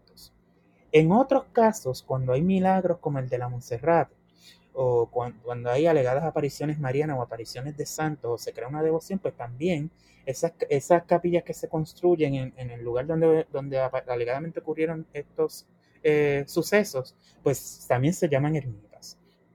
Entonces, en el, en el, en el, sínodo, en el sínodo de Puerto Rico, un sínodo es una, una, una reunión en una diócesis donde está el obispo, todos o la gran mayoría de los sacerdotes representando a todas las parroquias y los, vicarios y to, todos estos examinadores, los conventos, todos están reunidos ahí para tomar una decisión. En Puerto Rico se hizo en 1645 bajo Fray Damián López de Aro, el era obispo para ese entonces. Entonces se van a aplicar con mayor riguridad, eh, rigurosidad, debo decir, eh, las, todo lo que se promulgó en el Concilio de Trento, de 1545 al 63 eh, que toda esta cuestión de la contrarreforma, de vamos a, mirar por la, por la, formación de los sacerdotes, por el cuidado de los templos, todas estas cosas. Entonces ahí las ermitas se van a, a, a denominar jurídicamente como capellanías rurales, porque había, había de parroquias, pues, la catedral, Nuestra Señora de los Remedios, San Juan, la de la Villa de San Germán, la de, la Arecibo, la de, la de Aguada posteriormente, la de Ponce posteriormente también, la de Loíza, entonces, pero van a haber muy pocas parroquias. Probablemente a la de Coamo, se me olvidó mencionar. Eh, ya para el sínodo de, de, de 1645 hay máximo cuatro o cinco parroquias alrededor de la isla. Pero ¿qué sucede con el que vive en un hato que queda entre, por ejemplo, entre Ponce, no, Ponce no existía, entre Coamo y, y el área de San Juan, que vivía en un área allí, pues, y allí se construye una ermita para que esos trabajadores o eso, eso ¿verdad? los trabajadores y los, los que se quedan en sus estancias, pues puedan asistir a la misa. Pues eso debe tener un cura eh, encargado de esa, ¿verdad? De, de, esa, de ese curato, que podría ser, por ejemplo, uno de los vicarios de las parroquias cercanas que lo visitara una vez cada mes, una vez cada dos meses, a veces, porque era bien, bien difícil llegar, pero había una figura que se llamaba el mayordomo, y el mayordomo usualmente era el dueño del hato de la estancia donde estaba ese ermita. ¿Qué, qué sucede? En el caso de Giraldo González y, la, y, la, y en el caso del de Hormiguero, el, el, de Giraldo González es el capellán y es el mayordomo, es, es ambas. Y por lo tanto es vicario de la parroquia de San Germán. O sea, y está constantemente ahí, o sea, que es mayordomo y es el, el sacerdote, no tiene que venir cada una, una, vez a la semana, perdón, una vez al mes o algo así, todo el tiempo, prácticamente todo el tiempo está ahí. O sea, y eso va creando también que se, que se genere una vida cuasi parroquial en esa área, además de las peregrinaciones que van a empezar a venir, porque ya no estamos hablando de la, de la Virgen de Belén que se pintó bajo esta influencia holandesa y vino al convento de los dominicos y los sanjuaneros le tienen devoción. Ya no estamos hablando de la Virgen de la Inmaculada Concepción. Estamos hablando de una Virgen que desapareció aquí, según la tradición. O sea, ya es de aquí, ya es criolla, ya es, se va creando una identidad alrededor y, lo, y de ahí es que los puertorriqueños, que, que son católicos devotos, van a, van a peregrinar a donde desapareció la Virgen, donde posó pie, en Puerto Rico. O sea ¿Todavía se hacen peregrinajes ahí hoy? Sí. Mañana, mañana pues no, cre- no, no creo que haya mucha, mucha peregrinación por lo del coronavirus. Pero todos los años se hace. Todos los años. Aunque en estos últimos, en estos últimos años, pues, por muchas razones ha mermado ¿no? la cantidad de peregrinos que vienen. Eh, se, ¿verdad? Vienen durante los- la novena, los nueve días anteriores. ¿no? Pero, pero básicamente ese es el concepto de, de ermita, es el, de, de esa capilla, ¿no? Y vas, y esta ermita pues va a ir, pues van a ir creciendo las peregrinaciones, van a ir, eh, van a ir llegando más personas, conocerlas más personas. Y Quería comentar, ¿verdad? Que, que con esto de las ermitas, que aunque parece una idea bien loca y que uno dice que no le vas a encontrar ningún tipo de lógica, la, la cuestión de que en, en Puerto Rico no habían párrocos, ¿verdad? Para poder administrar la, la- los servicios religiosos, las misas, es una constante hasta que llega eh, Fray Íñigo, ¿verdad? Eh, Abad y la Sierra, que, que lo deja documentado de que no habían los servicios eh, y que no era recurrente que fuera un párroco o, o- o la persona encargada a administrar eh, una misa a las Eso no era comunidades. recurrente, no era recurrente para las comunidades rurales. eh, realmente es pues una vez a la- una vez al mes o do- una vez cada dos meses, una cosa así. Entonces, Y hay una centralidad en la, en la vida colonial. eh, obviamente está, está el rey, pero el rey, ¿dónde carajo está el rey? El rey está en España. Y el rey nunca lo vimos. ¿Sabes? Lo- la- los sujetos coloniales eh, de- del siglo X, eh, desde el principio de la, de la conquista y colonización de- del archipiélago puertorriqueño hasta el fin de- del poder español sobre Puerto Rico en, en virtud del Tratado de París y de la guerra hispanoamericana, nunca vieron al, al rey o a la reina, nunca. nunca. Eh, Bueno, y, excepto, los que, excepto los que pudieron ir allá, pero nunca. y tampoco era una, una los reyes de España no eran unas figuras de estar públicamente este, en foros ni nada. Pero a lo que me refiero es que ante la ausencia de esa figura del, del rey, que entonces tenemos unos gobernadores que en la mayoría de los casos eran este, autoritarios, ¿verdad? Eh, y que hacían ver su presencia, y aquí las órdenes del rey tardaban meses, años en llegar. Eh, la figura de la iglesia, pues era importantísima para entonces crear esa afinidad, ¿verdad?, con el rey, porque estamos hablando en un momento dado en que la iglesia y el Estado, por llamarlo de una forma, o las instituciones coloniales, estaban unidas, eran una.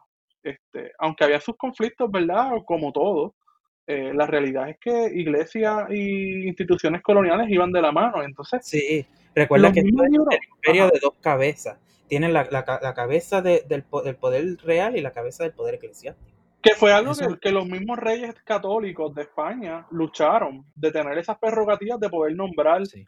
eh, miembros de la eclesiásticos. También la iglesia se ve en el momentos en que el Estado desaparece, la iglesia se ve como un tipo de continuidad. No, ¿sabe? En caso de que desaparezca el Estado, la iglesia sigue y eso es símbolo de, de ese Estado desaparecido o que tal vez en, en el momento pues no está disponible o no, no puede mostrar su poder. De ahí que vengamos como ahí, el cardenal Cisnero, por ejemplo, y otros sí, cardenales que asumieron la, la, la monarquía Sí, española. y también hay que mencionar, y también hay que mencionar que, por ejemplo, en el caso de, de Puerto Rico solamente hubo una diócesis que cubría no solamente Pu- Puerto Rico, sino las Antillas Menores, las que, las que permanecieran con España, y el oriente de Venezuela. Estamos Wow. hablando de la, de la ciudad guayana, estamos hablando de la, de la isla Margarita, de, de la ciudad de Cumaná, del Le de toda esa área del oriente venezolano pertenecía a la diócesis de Puerto Rico. Y a los obispos de Puerto Rico, algunos detestaban cuando decían, hay que hacer la, la visita pastoral, ahora yo me tengo que tirar para allá en una nave, a ir a las islas esas, eso tan lejos por allá. Entonces, Fray, este, Fray Damián López de Aro, que es el que le estaba mencionando, que convocó el sínodo, para, para 1648, cinco años después del sínodo, eh, va, perdón, cinco años, no tres, perdón, estoy. Eh, tres años después del sínodo, va en su visita pastoral y llega a la isla Margarita. Allí contrae la peste, que en ese año es un año donde hay una epidemia de peste en todo el Caribe, y, y fallece en la isla Margarita. ¿Qué sucede? de, de, de que llegue la noticia de la muerte de Fray Damián López de a Puerto Rico, que de Puerto Rico la comuniquen o a, Nuevo, o a Nueva España, que es México, o a España. De, que España examinara los candidatos que podían ser de que nombraran a uno, de que el Papa lo aprobara, de que el candidato aceptara y se embarcara y llegara. Pasaban años, pasaban años en lo que llegaba un nuevo obispo. Pues esta figura de, de, Diego de Torres Vargas, que, que, que es canónigo, cuando se convierte en deán, o sea, en el, en el puesto principal del cabildo catedralicio, se convierte en el, en, prácticamente en el obispo de facto, porque hace los, hace los nombramientos, hace los, los, nombramientos, no, perdón, hace las visitas, hace la, la todo, el, todo el trabajo administrativo, todas las supervisiones que haya que hacer, pues en muchos casos la asumía el deán, que era criollo. O sea que la iglesia no era totalmente españolizada, eh, o sea, españolizada, castellanizada. Había un elemento criollo que eran era el cabildo catedralicio y eran los curas. No es hasta el siglo XIX cuando empieza a haber una mayor presencia peninsular en los puestos importantes. Ya en el siglo XIX los, los, deanes son castellanos, catalanes, eh, que no, les importa nada la cuestión de, Puerto Rico y la conciencia criolla, no importa nada de eso. Y por eso es que también va a haber una desvinculación. Pero el punto en este, en este caso es que la iglesia está presente también a través de esas figuras criollas, que lo que viene, viene un obispo y nombran otro, pues se quedan ahí eh, en, ese, en ese manejo de, y esa administración y otra cosa. Había, obispos que decían que le, que le, llegaba la bula del Papa, que el Papa lo nombraba después de todo ese proceso burocrático. Y decían, ay no, yo no quiero ir para allá, yo me quedo mejor acá. Entonces tenían que buscar a otro. Entonces ese proceso podía tardar años. Y en ese periodo, o sea, hubo un periodo, creo que cuando murió, cuando nombraron a Fray Francisco de Padilla, que era obispo de Puerto Rico hasta 1694, que lo nombraron a Santa Cruz de la Sierra en la actual Bolivia, en lo que llegó el otro obispo, pasaron como nueve años. O nueve años sin obispo en sede vacante, esto es un problema. Eh, pero siempre estaba presente ese elemento criollo, aunque no hubieran muchos, aunque no fueran educados al mismo nivel que los de la Nueva España o, los, de Perú, pero estaban ahí. Entonces ese elemento estaba ahí. Y ah, en la ausencia de que, por ejemplo, el obispo no es como hoy día, que, por ejemplo, el obispo de, de, Mayagüez, o sea, hoy día es más si hay seis dioses en Puerto Rico, el obispo de Mayagüez tú lo puedes ver, eh, o puedes ir a la misa el, domingo a la catedral y pues ahí ves al obispo de Mayagüez. En aquel momento, para que, para un obispo viniera, era una vez durante su pontificado o dos veces, y lo veía, y ese era el acontecimiento más grande que llegó el obispo. Mamita llegó el obispo, llegó el obispo de Roma. O sea, y todo esto, esto era un acontecimiento, las visitas de, los obispos. Y entonces, en el caso de que no haya eh, y, no que, que, no haya parroquia cerca, que no haya ermita cerca, que el obispo o los sacerdotes no vengan. Pues entonces tenemos también el, catolicismo popular. Vamos a, tallar figuras de santos o a pintar y vamos allí a hacerle pues las promesas, las novenas, los rezos. En, en, esa, en esa sustitución litúrgica eh, eh, de, de, la iglesia litúrgica jerárquica administrativa, pues vamos a tener una iglesia más popular que de eso hablamos con la, con la compañera Gabriela Muñoz sobre la talla de santos y de cómo este, esas imágenes las han ido pues alterando desde el poder el uso de la talla de santos y cómo comenzó como algo criollo. Eh, ahora eso es algo como ahora eso es algo como, como de artesanía, ¿no? Que la gente va y... Sí, eh pero bueno, lo, lo, lo quieren ver, hacer ver ahora como algo de artesanía, pero comenzó como algo, como una práctica mágico-religiosa. Sí, sí. Este, entonces, y quería entrar en algo que mencionaste ahorita, eh, como si fuera nada, y lo seguimos por ahí para abajo, pero yo creo que es bien importante eh, discutir, pues, por, por qué era un asunto tan grandioso y tan wow el hecho de que la Monserrate se apareciera aquí. ¿Qué significó eso para las personas que estaban viviendo, para los criollos, por ejemplo? Si, si en ese momento se puede decir que habían criollos. bueno, este, sí, ya se puede hablar de criollos. No mucho, pero se puede hablar.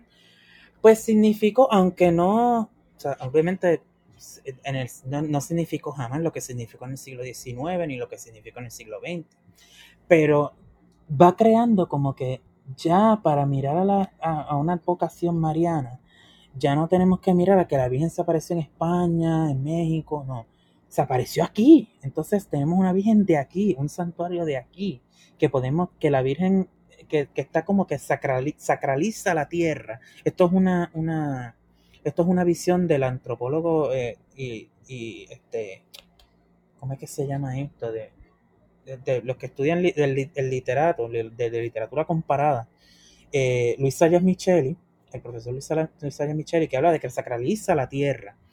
Y aunque yo tengo muchísimas críticas, como las tiene el, profesor Mario Cancela a la, interpretación que da Sayas Micheli, que también relaciona esta santería cuando la santería no es un, fenómeno, es un fenómeno mucho más tardío. Pero hay una, una sacralización de la tierra y hay una, como que este es, el, este es, la, este es el, sitio sagrado donde desapareció la Virgen. Y la gente va a sentir aprecio y veneración por el lugar donde desapareció la Virgen. Y van a sentirse que ya no están en una isla. En el caso de los criollos, pues estaban en su hogar. Pero los españoles que vinieron, pues no iban a sentirse, ¿verdad? Que estaban en una isla que no tenía nada de cristianismo. Y en el caso de los criollos, van a tener algo por lo que sentirse orgullosos. Porque cuando el rey Felipe IV manda, pide que escriban lo, más importante que ha sucedido religiosamente, históricamente, en, las, diversas colonias, pues Diego de Torres Vargas utiliza el ejemplo de la Virgen de Montserrat sobre otros más. Habla de la Virgen de Belén, habla de, una beata que, tuvo, una vida, ¿verdad?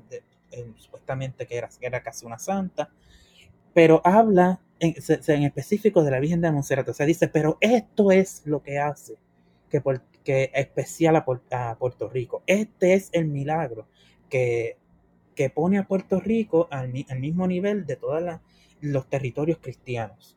Entonces eh, se va creando una conciencia, eh, una, conciencia criolla primero, eh, católica, después regional, después podemos hablar de una conciencia más regional, cuando ya pues Puerto Rico pues, se diferencia de otros territorios y de otras colonias, y en el, en el siglo XX entonces hablando de una conciencia nacional. Pero durante esta época, esta conciencia criolla, eh, ligada ¿no? a esta devoción, porque es la Virgen que se apareció aquí, la Virgen que veneramos aquí, y no, no hay que peregrinar a otros sitios, sino aquí mismo, y es la Virgen nuestra, pues se convierte en un símbolo de identidad.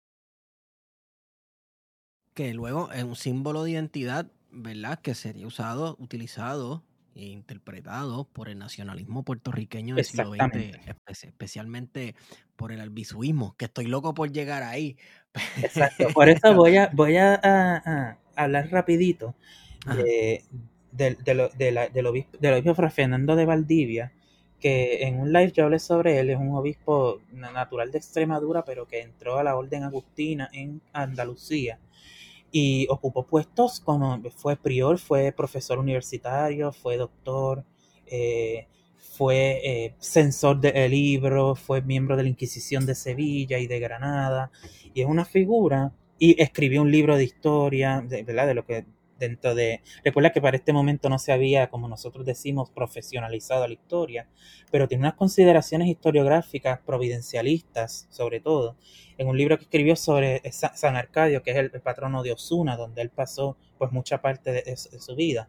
Y en 1718 es nombrado obispo de Puerto Rico, luego de todo, de, todo este trámite del, rey que lo, pasó al Papa y entonces el Papa lo nombró a él. Y él llega en... Él, él fue inquisidor primero. Fue miembro de la Inquisición. No, porque Inquisidor es más un, un, un, título como que el, Inquisidor, esa, el, la figura clave. Pero es, fue que yo es que yo, perdóname, pero los inquisidores yo me los imagino como la película de Monty Python o, o las películas que muestran a la Iglesia Católica como la organización más nefasta del mundo películas de protestantes. Y me los imagino así. Leyenda negra, leyenda negra. Y leyenda negra, un señor que le falta un ojo y camina con un bastón porque se enredó a pelear con un chamán, pero terminó quemándolo en la hoguera y, le echaron una maldición y se echa crucifijos encima y qué sé yo qué diablo. Sí, porque la visión que... Pero sí, porque la visión que tenemos de, la, Inquisición es de, de, este, de, Fray Tomás de Torquemada que yo era un sanguinario. Y de ahí se, se, Pero espérate un momento, Kevin. O sea, que aquel era un sanguinario, pero habían otros que habían inquisidores que no lo eran. Sí, había inquisidores que no lo eran. Pero había. eso? Pues porque no, la Inquisición no estaba por ahí ejecutando a todo el mundo. Eso no se No, eso yo lo sé, eso yo lo sé. O sea, hay una, hay una gente que dice, no, de, que, de hecho yo he escuchado que me he quedado como que, ¿de dónde tú sacaste eso? Que uno de los obispos, de que uno de los, de los obispos de Puerto Rico quemó a, a- tres a tres negras por ser brujas. Y yo, pero ¿de dónde tú sacas eso si ni a las personas, si, si ni a las personas afri- eh, africanas o afrodescendientes en aquella época, ni, ni a los judíos, ni a los musulmanes, ni a los indios, la, la- la Inquisición los procesaba porque no eran católicos, y si eran católicos eran neófitos, a quienes procesaban a los españoles, y a los criollos, a los blancos. Exacto. O sea, y procesaba por cosas, había hecho- una cosa tan zángana, por ejemplo, en México hubo un caso, ajá, Mira, no, que te iba a mencionar que eso se, se, se veía en la piratería. Porque si tú eras pirata, principalmente la mayoría de los piratas que atacaban a los barcos españoles eran ingleses o franceses. exacto. O, eh, eh, y pues los franceses les decían hugonotes, automáticamente eran hugonotes o luteranos. Y, y qué pasa? Si, si las autoridades te cogían y te rebuscaban el barco y tú tenías una Biblia eh, de Gutenberg, qué sé yo, una Biblia en alemán o lo que sea, pues automáticamente el Estado te daba, quien te, quien te juzgaba no era el Estado, era la Inquisición, era la iglesia, por hereje, por ser, este, eh, ¿cómo se llama? Bueno, por ser protestante, por ser hugonote, por ser luterano, por ser lo que sea, menos católico. Que eso es un dato bien interesante que muchas veces quienes juzgaban los piratas era la iglesia y no era el Estado. Exacto, y hubo un caso bien curioso, haciendo un paréntesis pequeño, hubo un caso donde llegó un barco donde decía pues, que eran hugonotes, que pues que tuvo que hacer una arribada forzosa, como llaman, cerca de Coamo, cerca de Guayama, por esa área por allí, y entre ellos había un supuesto fraile dominico. Pues entonces llamaron a al convento de los dominicos, llegó el obispo, llegó el gobernador, entonces de momento ese, ese fraile dominico resultaba pues que era un, un francés que estaba escapando y cuando le preguntaron, pero ¿y quién, y quién te dio ti, quién, o sea, quién te ayudó, quién te dio el, el salvoconducto para, para poder arribar a este sitio? Decía, pues fue do- don Antonio, el prior de Crato.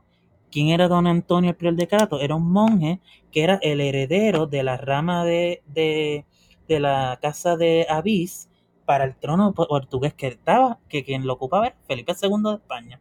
O sea, era un enemigo. Entonces, a la hora, cuando llegó e- esta cuestión, pues entonces, ¿quién lo investiga? ¿El, convento dominico porque es dominico?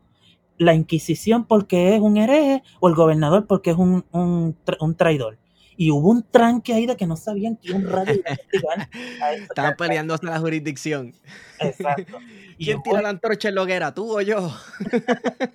Y hubo un caso de eso. La cosa es que eh, yo no me acuerdo qué fue lo que hicieron con ese tipo. Yo, yo supongo que lo habrán metido preso y lo habrán llevado para otra área, pero así de estar quemando.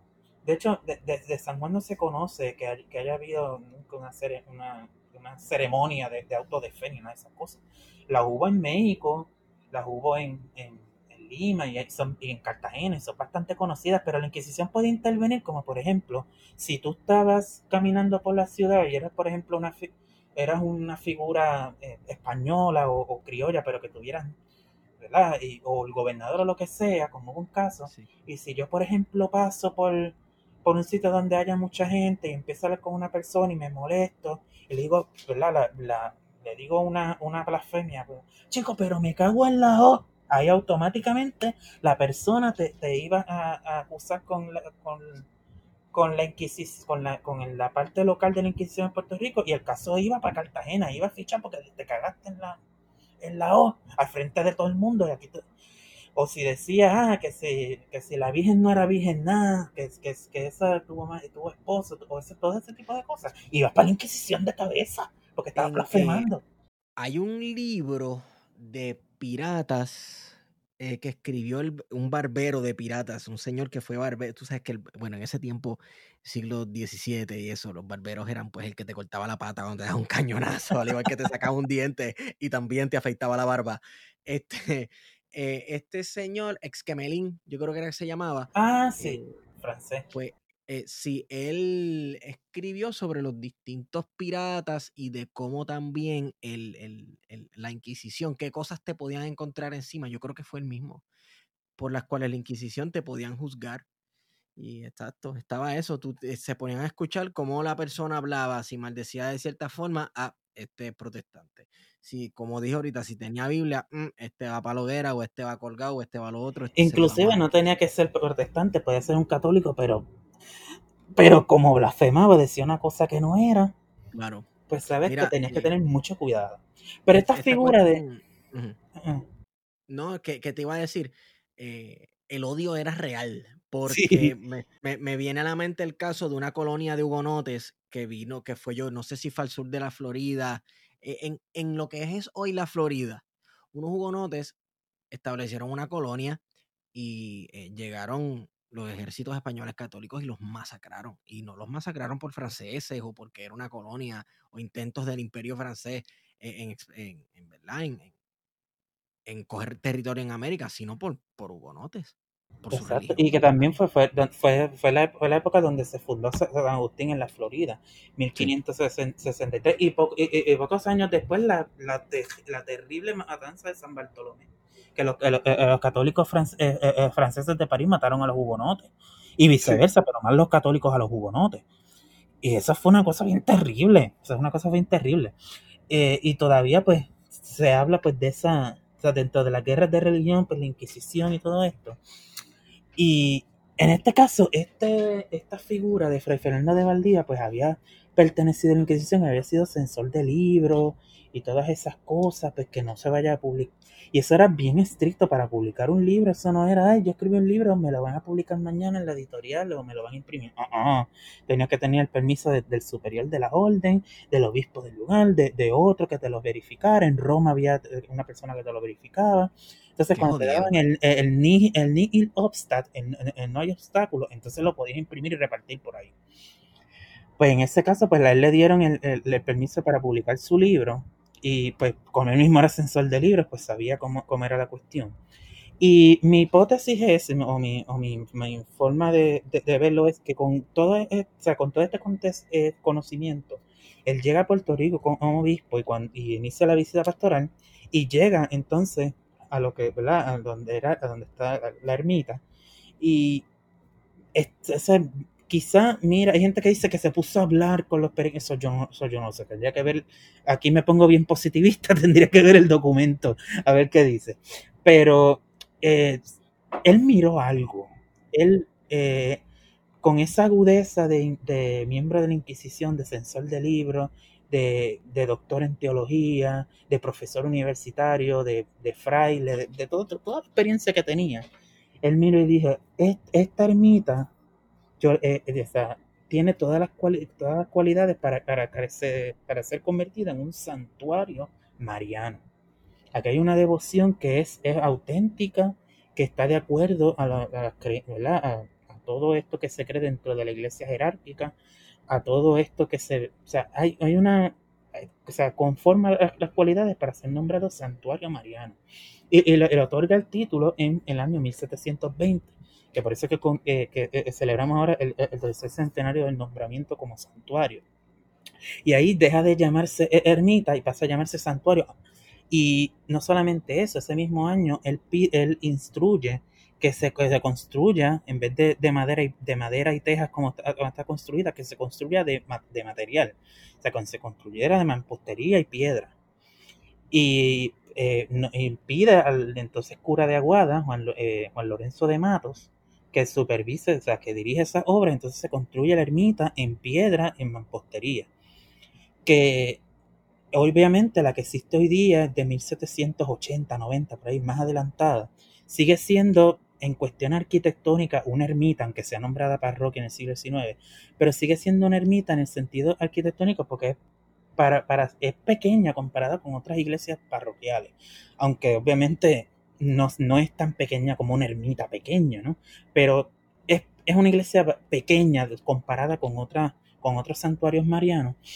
Eh, pero para el huracán María en el 2017, eh, de, de, de horrible recuerdo, cuando esos vientos tan terribles acá para, para hormigueros, parece que se metieron eh, con, con lluvia y viento eh, en, un, en, en, una, en una grieta que había en la, en la parte de atrás del, de- del santuario.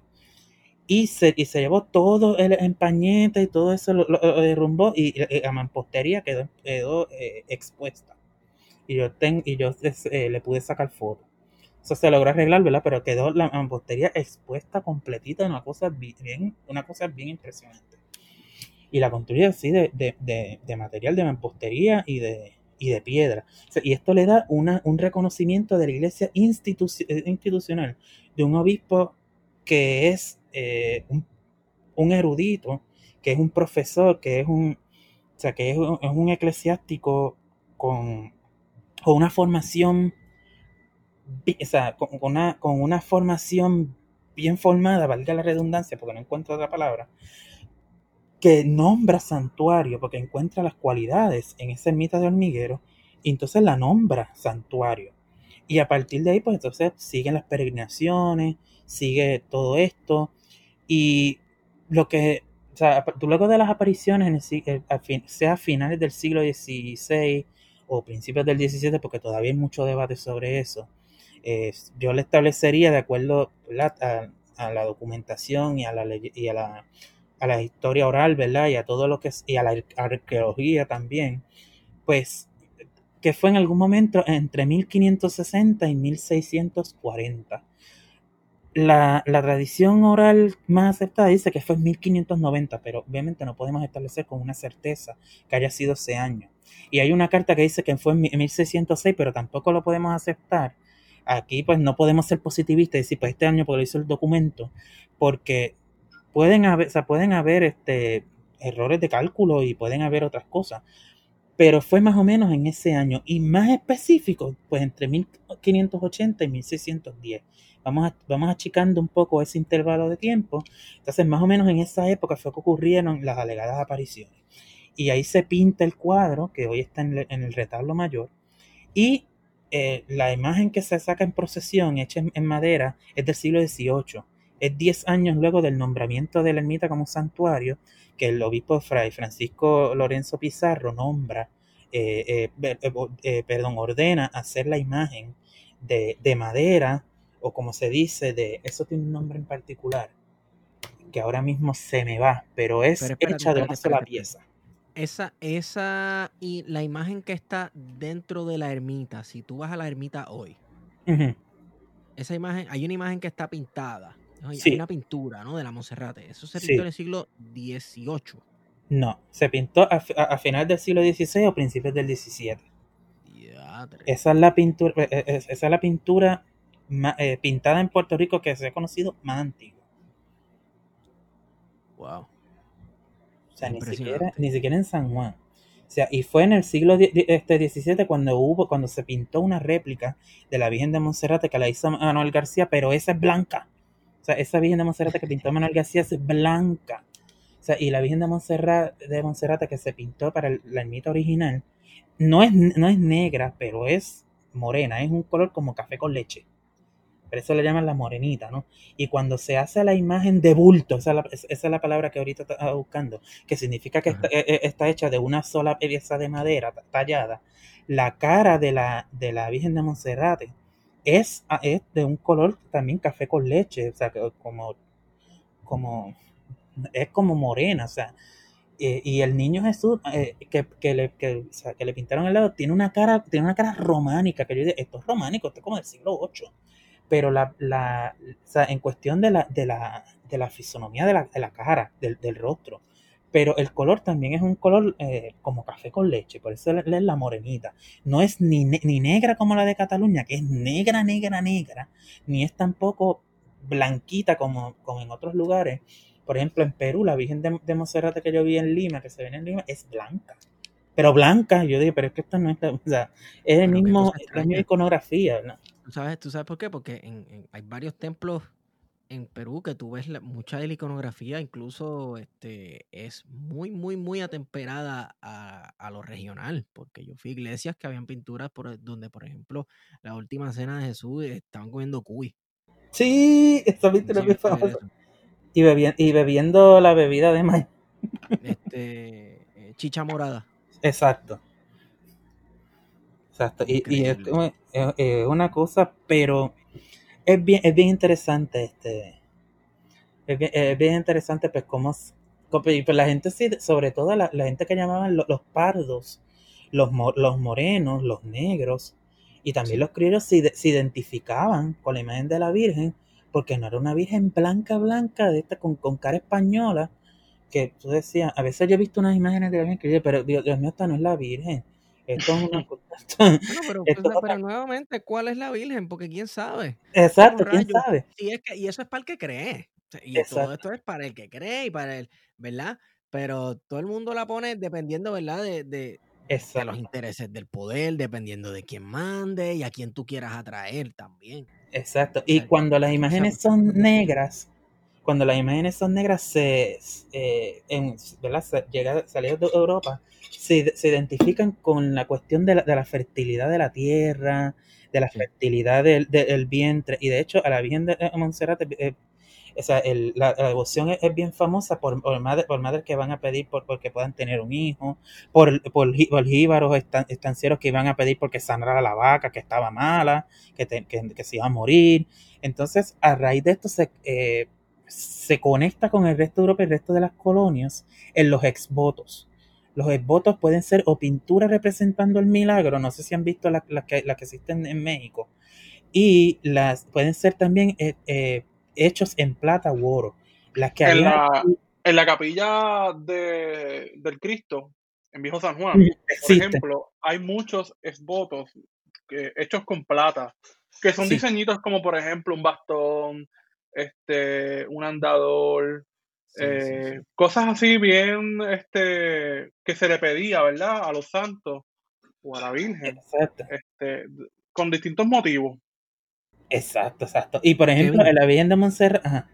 Mira, no, no, no. Termina ahí porque tengo una pregunta sobre un símbolo que encuentro en muchos altares dedicados a la Monserrate eh, alrededor del mundo.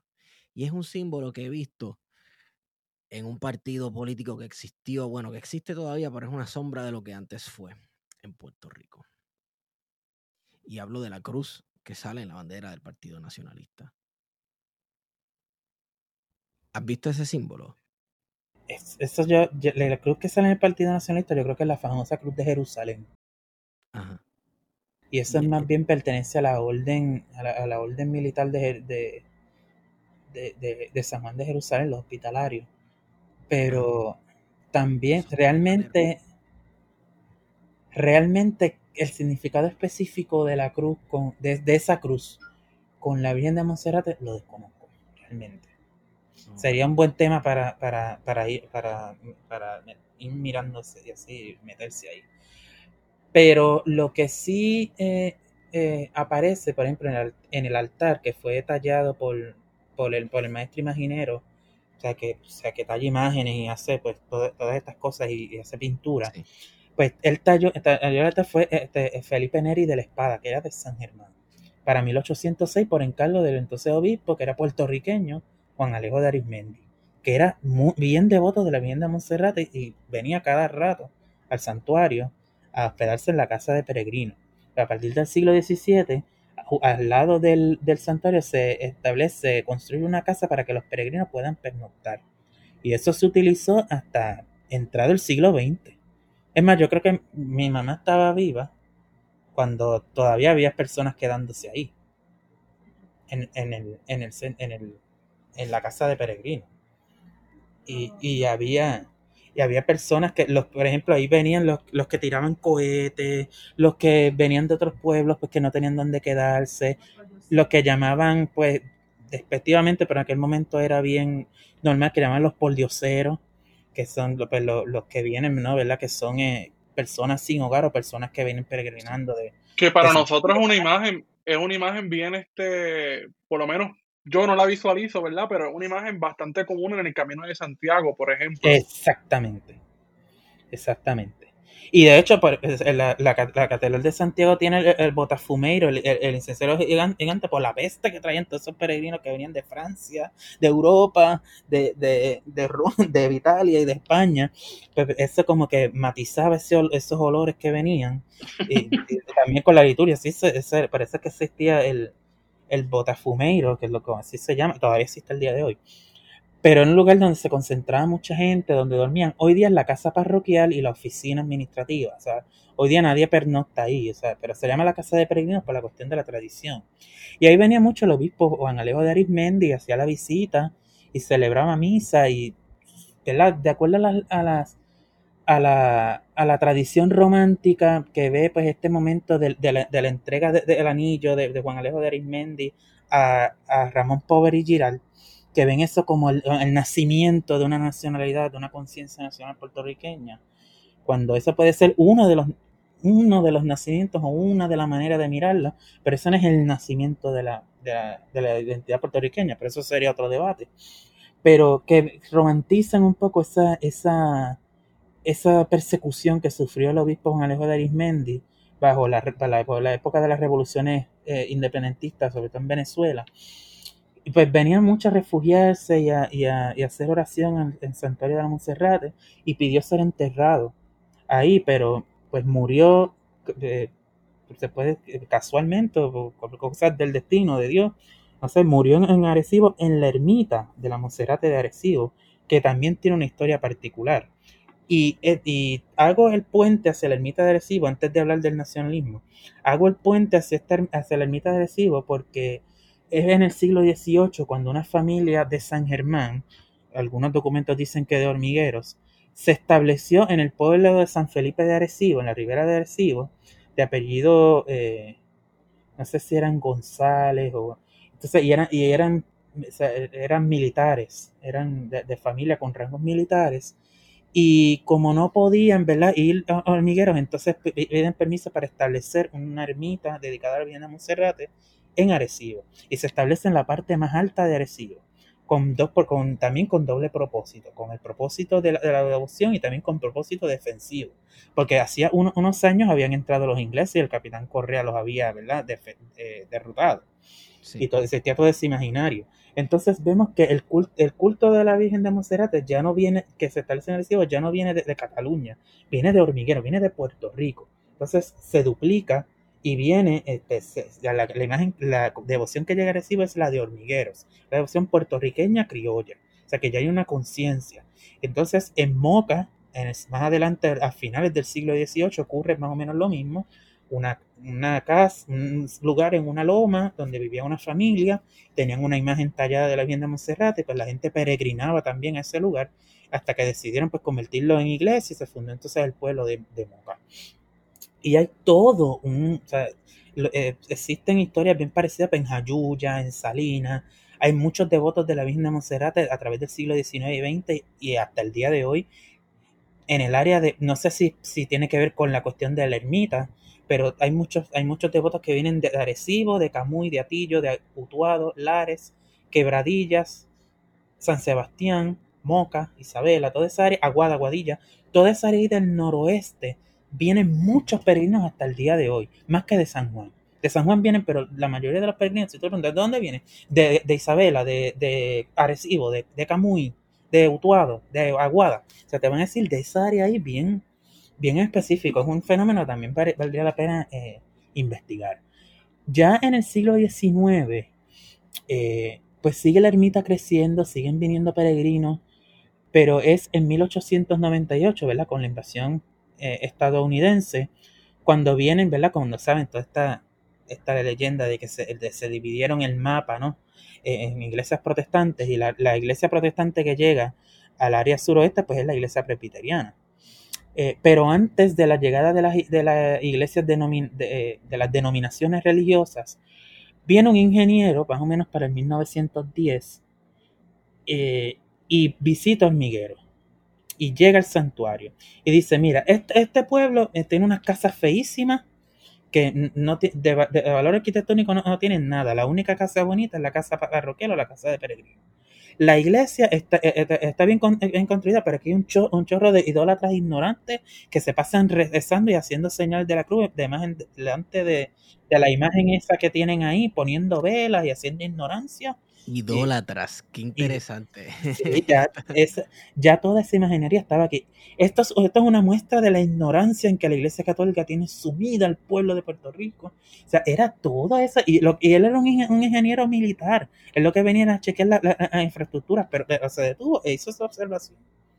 Y eso se va a repetir en muchas ocasiones. en La, la- la cuestión de, de la revista esta del- del- de, de Puerto Rico Evangélico, no sé si es que se llama así, va a hacer un montón de propaganda y es en 1904 se va a convocar por la Iglesia Católica, aunque el obispo era estadounidense, pero la, la Iglesia Católica en Puerto Rico, el obispo James Blank va a convocar una peregrinación al pueblo de Hormigueros para hacer una manifestación en contra de estas, do- de estas doctrinas y estas manifestaciones protestantes y para es- este culto. Eh, y tiene como dos vertientes. A la iglesia institucional lo que le, lo que le interesa más es como que hacer una, una manifestación eh, para, para, para repudiar esa, eh, esa, esa, esa, esa llegada de los protestantes y toda esa, todas esas predicaciones que han hecho, pero a los puertorriqueños de, a, los, a los puertorriqueños criollos intelectuales que vinieron, obviamente católicos, eh, pues le in- interesaba afirmar el culto a la, a la Virgen de Monserrate en, eh, o sea, como versus el, el- el culto iconoclasta y, y- y- y- todo lo demás que, pues, que, que traen los protestantes, que era una religión de afuera, que no tenía nada que ver con Puerto Rico, que si son bla- lo que sea. Entonces en 1904 se hace esa peregrinación eh, y se, y se, se escribe, se, se, se compone el himno a la Virgen de Monserrate que se canta todos los años, el que es el de la colina sagrada, que por eso es el, el título de mi tesis. Allí está la colina sagrada, el santuario de amor allí está, por honrar a la Virgen amada, vamos llenos de amor hacia allá. Eso lo escribió eh, Quintín Negrón, que era cuñado de Luis Muñoz Rivera, y que. Llega, todo este, eh, eh, llega toda esta devoción y hacen un panfleto y dicen, recordamos a cuando y tal, cuando los estados papales cayeron bajo la monarquía italiana y todo, todo eso es un desastre, pero la iglesia se volvió a levantar, así mismo va a suceder. Vinieron los poderes estadounidenses, pero nosotros, mirándose a, la Virgen de Monserrate, vamos a volver a, a, a levantar, que es la cuestión de la fe católica, y se, va y se va mirando todo esto como un acto de resistencia. O sea que hay una guerra por el alma de los puertorriqueños en ese momento. Hay una guerra por el alma, por los feligreses, por la, la cultura, porque entonces empezó, hay una foto que le sacaron una foto a la imagen de la Monserrate y le dijeron a los estadounidenses, miren, esta, esta imagen hecha de oro es lo que veneran los puertorriqueños, es lo que adoran los puertorriqueños. De oro yo no sé dónde tenía, pero ellos dijeron que era de oro, era de madera. Pero ellos dijeron que era de oro y, y la gente, ay, escandalizada que Puerto Rico, que tanta, tanta ignorancia, la gente allá adorando una, una virgen que es de, de oro, qué terrible. Y a raíz de eso se hace to, todo eso, toda, toda esa eh, eh, propaganda en contra, ¿no? De, eh, re, reaccionando a todas estas, a todas estas cosas que decían pues lo, los estadounidenses. Y conforme va pasando los años, ¿verdad? Ya para 1930, es rector, de, de es párroco del santuario, eh, el, el, Agustino Pedro de Arancibia, que era abiertamente nacionalista y que detestaba a los presbiterianos. Entonces va a mirar, o sea, porque, porque en Olmira se establece la iglesia presbiteriana. Entonces él dice lo eh, que tenemos que eh, propagar el culto a la Virgen y de y, y, estos presbiterianos hay que sacarlos de aquí hay que no eran como en otros lugares que pues la iglesia aunque tenían pues ese, ese tipo de guerra pues no pero no había tanta hostilidad. Pero aquí los protestantes en Hormiguero específicamente que van a atacar a la Virgen de Monserrate. Entonces cuando los católicos van a hacerle pues esa, ese, esa defensa y esa eh, reacción pues en contra de las iglesias protestantes. Y eh, cuando en 1930 pues era párroco eh, Fray Pedro Arancibia, que sustituyó al padre Antonio González, que había sido párroco desde 1865 hasta 1925. Llevó 60 años de párroco. Ayudó a Betances y a Ruiz Belvis a escapar hacia Santo Domingo, pero la, la, bar, la, barca naufragó. Y cuando vino Mateo Fajardo, que era primo hermano de Segundo Ruiz Belvis, era el líder anexionista de Estados Unidos, eh, dueño de la Central Eureka, posteriormente alcalde de Mayagüez, y era el, el la persona como, como el, el, el, el, el patriarca ¿no? de, de, Hormiguero, que él le dice al padre, al padre Antonio González, mira, este, lo, el ejército español quiere treparse a la torre de la iglesia a tocar las campanas y a colocar la, la bandera e, estadounidense. Y padre, y padre Antonio González lo, lo mira y le dice, mira, Mateo, vete para el carajo. y eso se, se, Aquí hay un pueblo digno. Eso se, se populariza y se hace toda una leyenda. Mateo Fajardo bajó riéndose porque eran amigos. Pero él lo mandó, lo mandó para carajo sin ningún tipo de, sin ningún tipo de problema. Y, y entonces los soldados pues no, no, no tocaron las campanas ni treparon la bandera americana. Pero ¿por qué te querían llevar la bandera americana y tocar las campanas? Porque eran en la torre que desde donde se veía todo el valle de Hormiguero, todo el valle de Cabo Rojo, toda el área del río Guanajibo, y se, se tocaban las campanas y iban a sonar a, todo ese, ese todo ese alrededor y se iba a, ver la, se va a ver la bandera estadounidense desde, desde todas e-, esas áreas hacia, hacia el horizonte. Y digo, no, aquí, aquí la bandera americana no. vete vete el carajo. Y después en una misa que tuvo, donde vinieron ¿verdad? Eh, eh, soldados, eh, este mismo padre Antonio González dijo, ¿cómo es posible que aquí quieran venir a, a, tocar campanas y a, y a, hacer, hacer, celebración cuando hay hermanos suyos matándose allá abajo en las lomas del puente Silva. No puede ser. Entonces, eh, toda este, esta resistencia al poder colonial español y al poder colonial estadounidense fue bien característico del, padre Antonio González, que era gallego. A él lo sustituye el fray Pedro de Arancibia, que era, era también eh, eh, español, pero más, más atemperado a la realidad puertorriqueña, era nacionalista y era amigo íntimo de Pedro Albizu para las fiestas patronales de ese año, él invitó a predicar al púlpito a Pedro Albizu Campos. Y Pedro Albizu Campos ¿Qué año se fue? para en ¿Qué año? 1930. Y Pedro Albizu Campos dijo en el púlpito que tenemos que mirar a, a, la, a la, Virgen de Monserrate, que ella es la, la, Virgen Nacional de Puerto Rico. Y ahí fue que le dio ese título y se convirtió. Él le dio ese, ese título y se convirtió en la, en la, devoción, en la devoción de, lo, de, lo, de, los católicos nacionalistas versus la Virgen de, de, la Providencia en San Juan, que era un culto más, es más, más de, las élites blancas. Pero es un culto más reciente también. Sí, es un culto mucho más reciente, es del siglo XIX. Era y no es hasta el siglo XX, ¿verdad? Que se hace la Virgen de Puerto Rico. Exacto, es en, 1900, es en 1969 a insistencia del cardenal Luis Aponte Martínez. Y en realidad ahí hay una guerra historiográfica también en la iglesia, eh, porque, por ejemplo, si tú, por ejemplo, por ejemplo, yo pues, obviamente pues acepto que sea la patrona de Puerto Rico, pero, porque, porque pues, pero para mí la, la, Virgen que debe, que debe ser patrona de Puerto Rico es la Monserrate por toda la historia que tiene.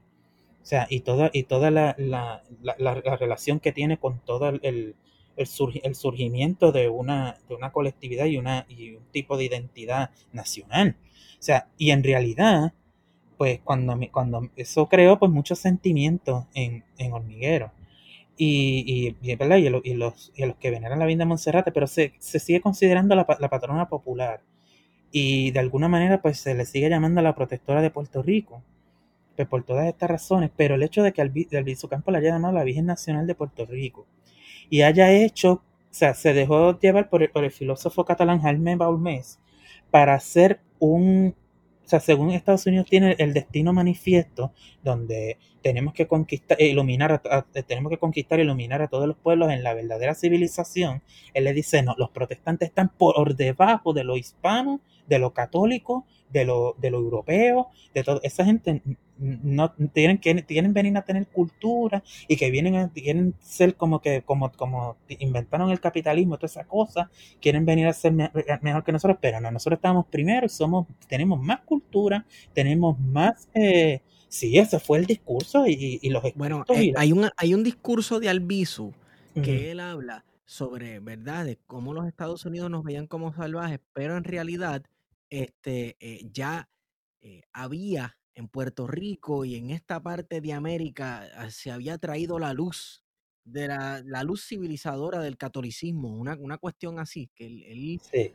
utiliza el catolicismo como evidencia de que aquí había civilización cuando ya había llegado los Estados Unidos, que es una parte de un discurso que es bien surreal, ¿verdad? Para mí eso está un poco pues al garete, que eh, eh, este nacionalismo pues católico, pero Pero hay que eh, enclavarle las discusiones de la generación del 30, claro, claro, que claro. va entonces, ¿sabes? La generación del 30, y que es el contexto en el que Albizu se hace líder del Partido Nacionalista, eh, va a buscar en los orígenes al siglo XIX y va a encontrar ahí, sobre todo en el Grito de Lares, pero también hay otras, otros sectores autonomistas que lo encuentran eh, en las Cortes de Cádiz cuando se envía a Ramón eh, Power y Giral, ¿verdad? Como representante de la colonia puertorriqueña en Cádiz. Y van a encontrar allí los orígenes, ¿verdad? De ese sentimiento eh, nacional. Eh, así que el nacionalismo eh, pues lo va a ver en Lares y va a ver todo ese pasado como un pasado glorioso y que es un pasado que está estrechamente vinculado al catolicismo.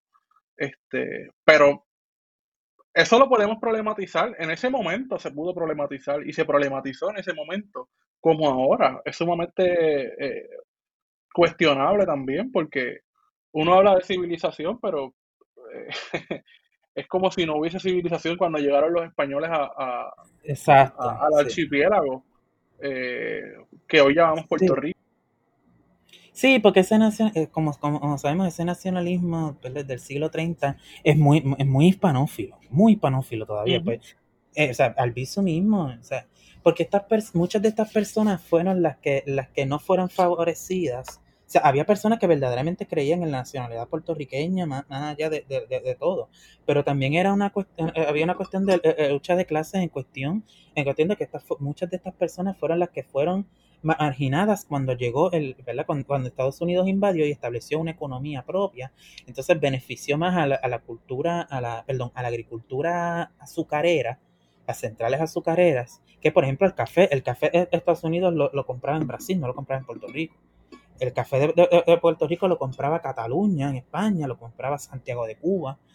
Y al de momento llegar a Estados Unidos imponer la ley Jones y toda esta cosa de solamente va a ponerse con nosotros y toda esta crisis que hubo, pues obviamente esta gente va a decir, no, no, no, no queremos Estados Unidos, o queremos como estaba España, o queremos ser una nación independiente. O sea, ahí este, era un sector de, de- de, en muchos casos, pequeños propietarios principalmente, que se quedaron fuera del juego una vez Exacto. los Estados Unidos cambian los muñequitos aquí eh, y, vamos, cogen y se ponen a hacer una... Esos son los primeros nacionalistas, ese grupito, un grupito de esos primeros nacionalistas fueron esas personas. Sí. Pero es bien, es, es bien, es bien, bien complejo. Y, y, son, te iba a decir. Mira, Eh, ah, te iba a decir algo. eh, en Manatí hay una hacienda Monserrate sí, y hay una urbanización, de hecho, que queda muy cerca de donde estaba la hacienda, que se llama, pues, urbanización, eh, hacienda, haciendas de Monserrate, una cuestión así. sí, Eh, y eso perteneció a una persona muy importante en la historia de Manatí, que se llamó, este, ay, Dios mío, ¿cuál era? Francisco Calaf, ¿era? de los Calaf, sí. Pero no era, Calaf, pero la familia Calaf, Salvador Calaf, creo que era. Salvador Calaf. Eso los está en mi, en, la- en el segundo capítulo de creo que de Calaf, los Calaf están por ahí, Salvador Calaf, los descendientes de él están por ahí dando bandazos todavía. Yo conozco unos Sí. cuantos y, y- y, ¿sabes? El el apellido Calaf se ha preservado en el área de Manatí. Este, y es quien quiera ver lo que queda de eso. Yo no sé si había un edificio que todavía estaba de esa hacienda. Yo digo, yo no sé si sobrevive al sol de hoy, pero esa hacienda Monserrate está entre Manatí y Barceloneta. Tú vas por la número 2 y ves, eh, hay, hay unos llanos que se nota que ahí se sembraba caña. Y hoy día hay mucho ganado. Había unas fiestas en Manatí, Sí, eran las fiestas de la Monserrate, que Sí. yo no sabía esto, que era eh, separado de las patronales, que, que era Sí. a, a la Candelaria. Sí, y, a- y que según el libro, hay un libro que se llama La a- Hacienda Monserrate de Manatí, que lo escribió la historiadora Ángel Me- Vázquez Medina. No sé si lo, si lo has escuchado. No, no. pero es bien interesante porque ahí habla de toda esta cuestión de los calaf, pero además de atraer a, a, los inmigrantes catalanes, también atrajo a inmigrantes venezolanos. Entonces ahí hubo como una, mezcla entre el culto puertorriqueño, el culto catalán y el culto venezolano, la bien de Monserrate. Hubo una mezcla eh, que prácticamente, o sea, no se puede decir que vino de hormigueros directamente, o sea, podría ser que viniera, pero no, se puede decir con seguridad, o vino de Arecibo, o vino pues con, los inmigrantes venezolanos o con, la familia Calaf. Pero ellos establecieron esa central azucarera, que después, eh, que fue una de las, de las, más importantes de Puerto Rico, eh, y establecían esas fiestas a la Virgen de Monserrate, que eran, como tú dices, paralelas a, a las fiestas patronales y que, y que prácticamente eran, eh, eran un, centro de reunión para la inmigración catalana. Y de ahí es muy probable, es muy probable que de esas fiestas de, eh, eh, catalanas de, la Virgen de Montserrat en Manatí influenciaran a, su vez en el siglo XX a las fiestas de hormigueros, cuando se incluyó el himno, los gozos a la Virgen de Montserrat que vienen originalmente de Cataluña, que están escritos en español, eh, que dicen ya que nuestra devoción en Monserrate os adora, en este caso adora eh, durante todos esos siglos, puede significar adoración o veneración. Los tres tipos de culto, o sea, la tría, adoración solamente a Dios, y perdulía, que es la, la devoción particular a la Virgen, y dulía, que es la devoción a los santos. Adoración englobada de esas tres. Entonces decía, en Monserrat os adora, conducidnos, Gran Señora, al puerto de salvación. Y eso todavía hoy día se canta en, las fiestas patronales cuando la imagen va a salir en procesión. Y, ese, y eso viene directamente de Cataluña en el siglo XIX y donde se ve que se canta primero es en las fiestas de Manatí. Así que probablemente haya, una influencia directamente de las fiestas de la Monserrate allá en el área de Manatí hacia, la, hacia el santuario es, una, eh, habría, valdría la pena investigar eso. Sí, eh, es, esas fiestas ya no se hacen en Manatí. A mi juicio, que yo tenga conocimiento, ya no se hacen. O hay algo que yo no sé que tú sabes. Pues de verdad no sé. Puedes chequear, puedes chequear mañana. puedes chequear mañana, porque mañana, pero mañana es el día de la Monserrate, el 8 de, septiembre.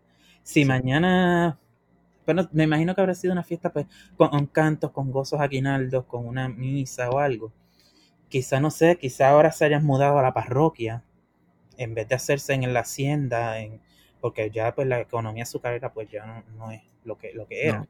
Pero de hecho la hacienda Monserrate fue de las, yo creo que de la última que cerró en el 71, una cuestión así, ¿verdad? La, la última que cerró fue la de Aguada, la de Coloso. Ah, en, ¿qué, año? En, el 2002. Yo ya yo, yo estaba, ya había nacido. Este, pero ya era como que una cosa aparte, ya no era como esa industria azucarera. En Hormiguero también estaba la central Ureca, que la central Ureca eh, es, es, eh, heredera, y aquí también valdría la pena otro, otro, otra este, otro conversatorio, pero en mi artículo de, del segundo Ruiz Belvis y el hormiguero de 1829, que publiqué en la, revista 80 grados para mayo, para, la, celebración del natalicio, eh, una cosa bien curiosa es que muy probablemente, muy, muy, muy probablemente, Giraldo González, que estábamos hablando, el que, el que, el que vio, el que, el que fue testigo de la aparición de la Virgen, es, es ascendiente directo de los, del segundo Ripbel. ¿Por qué? Porque aparentemente, o esa hija que se perdió, u otra hija que haya tenido, se casó con una persona de apellido García. García. Entonces, esos, esos dos tuvieron un hijo que se llamó Francisco García Pagán, que en, 1690... Nos puede ayudar Elías Quintana. Elías Quintana y Eloy también nos pueden ayudar con esto de... porque son, unos, son los duros en esta cuestión de los apellidos. Pues este, este Francisco García Pagán, en, 1699, es el que, el que testifica sobre, el milagro de, de, que el de, que de que se arrodilló el toro. Y luego hijo o hermano de este es eh, Manuel García Pagán, quien llega a ser alcalde ordinario de San Germán y llega a ser parte del, cabildo de San Germán, que, encabe, que una de, las cabecillas de la revuelta de, los vecinos de Puerto Rico de 1700 al 1712, el libro de Moscoso, está, eh, no sé si lo hayan leído, está, está brutal, es sobre esa, No eh, sobre esa revuelta en contra de que el gobernador pues quería que la gente de San Germán subiera Ujú. a Esa es la rebelión de los vecinos, perdón, mencionaste el nombre ahora. sí, la la rebelión. rebelión de los vecinos. Sí. Pues Manuel García Pagán y otro, vecino, y otro vecino de Hormigueros llamado Francisco Ponce fueron este, una de las cabecillas de esa, de esa rebelión. Y hubo, y muchos, muchos de, de esos rebeldes se refugiaron también en la ermita de la Monserrate. Así que tam- también hay otro elemento ahí de la cuestión de rebeldía. Eh, y de hecho, la, la fiesta, la, la- las fiestas de la Virgen de la Monserrate era una, una ocasión eh, pro- eh, propicia para darse el contrabando. Eso también lo, lo, aquí, eh, lo, hacían mucho durante las fiestas, venían y vendían cuanta cosa había, porque, venía pues mucha gente. Y venía a veces el gobernador este Francisco Daniel Granado y venía supuestamente disfrazado para ver quién estaba contrabandeando por ahí y llevárselo. O sea que realmente atraían, eh, atraían la atención de la ciudad también, aunque no permeara como, como, como hubiésemos pensado eh, la devoción en la, en la ciudad, que tenía otro tipo de devociones más, eh, más europeas, más españolas, como la Virgen de, de, de- de- Belén, la Virgen del Rosario, etc. Pues vemos que eso es un centro ahí de contrabando. Entonces toda esta rebelión se va dando en ese contexto y Manuel García Pagán es una de estas cabecillas. Su hijo Gerardo García es quien reconstruye el templo, quien es el mayordomo para la reconstrucción del templo entre 1780 y 1790, que es como luce hoy, hoy día. El hijo de, eh, la hija de él, María Manuela García, eh, es María Manuela, estoy diciendo un disparate. No, no recuerdo si era María Manuela o, o- pero era María, María García, escribe una carta a la rey, ya había gente en Hormigueros que quería separarse de San Germán y que la, y que la ermita se convirtiera en parroquia. Entonces, eh, Ma- María García escribe a la reina de España, Isabel II, y le dice, no, no, por favor, que no conviertan esta en parroquia, porque yo soy la mayordoma y pierdo todo lo que gano. Eh, la parte que me toca a mí la voy a perder, por favor, no. Sea, no lo, no lo dice específicamente así, pero eso es lo, lo- lo que le interesa, no perder lo que, está, lo que estaba ganando, ¿verdad?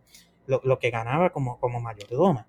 Entonces, esta eh, María García, se, se- eh, se casa con un inmigrante venezolano. eh, se casa con un inmigrante venezolano. Voy a buscar aquí el nombre que no vaya a estar diciendo un, un disparate, que lo escribí aquí en mi en, el, artículo de, de 80 grados. Eh, se casa con con Manuel, yo creo que se llama Manuel Belvis. Manuel Belvis. Entonces Manuel Belvis es un inmigrante venezolano que, pues por la cultura patriarcal machista, se convierte en el mayordomo, a pesar de no tener nada que ver con los García Pagán. Pero como era el marido, pues administraba los bienes de la esposa y se convierte en el mayordomo.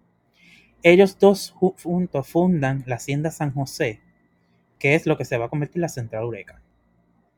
Entonces, eh, ellos son padres de María Manuela Belvis García. Y María Manuela Belvis García se va a casar con Francisco Ruiz, que son los padres de Segundo Ruiz Belvis. Y su otra hija, que ahora mismo no recuerdo su nombre, se va a casar con otro señor de, ape- de apellido Fajardo, que son los abuelos de Mateo Fajardo Cardona, el que mencioné que, que- que el, el sacerdote mandó para el carajo. Eh, ese es, se va a convertir luego también en el dueño del Centro Eureka, porque prácticamente Segundo Ruiz Belvis muere sin herederos, nunca se casó. Entonces él se convierte en el dueño de la Central Eureka, pero también eh, eh, los padres de Segundo Belvis fundan otra, aparte de independiente de la de su de la del padre de, de la de los padres de María Manuela, que es la Hacienda Luisa Josefa, que es donde nace Segundo Belvis. Pero toda esta familia va a tener el, prácticamente el, mono- el monopolio de las haciendas azucareras en el Valle de Hormiguero. O sea que desde de ser mayordomos del santuario, de tener ese caudal y ese poder eh, monetario y eh, la cuestión de, este poder de, ay Cristo, de este poder como, como de, de personalidad, ¿no? Esta, estas figuras predominantes van a ser los que se van a convertir en los dueños y señores de la industria azucarera en hormiguero. Hasta que los sucesores de Fajardo la venden a un, a un individuo llamado Miguel Ángel García Méndez, que llevó la hacienda La Eureka a la quiebra. Pero eso sería otro, otro, Ese, espérate, ese es el García Méndez. García Méndez. García Méndez, García Méndez, sí, fundador del Banco Popular. Eso mismo. Wow. Él, entonces se convierte en el dueño. Y hoy día el hijo de, de, García Méndez es el dueño de una bodega y unos almacenes gigantescos que hay en Cabo Rojo. Luego de que pasas el río, cerca del Miguel, pero es en Cabo Rojo. Que luego de que pasas el río Guario, cuando tú Ajá. pasas por.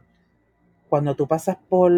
Cuando vas a entrar por la bajura, por las acacias, pues antes, antes de eso hay un hay unos almacenes en grande y hay un, tan- un tanque de agua bien grande. Que eso era de ron, eso era una destilería de ron. Es, es una de Telerón, ese es, de- ese es del hijo de García Méndez.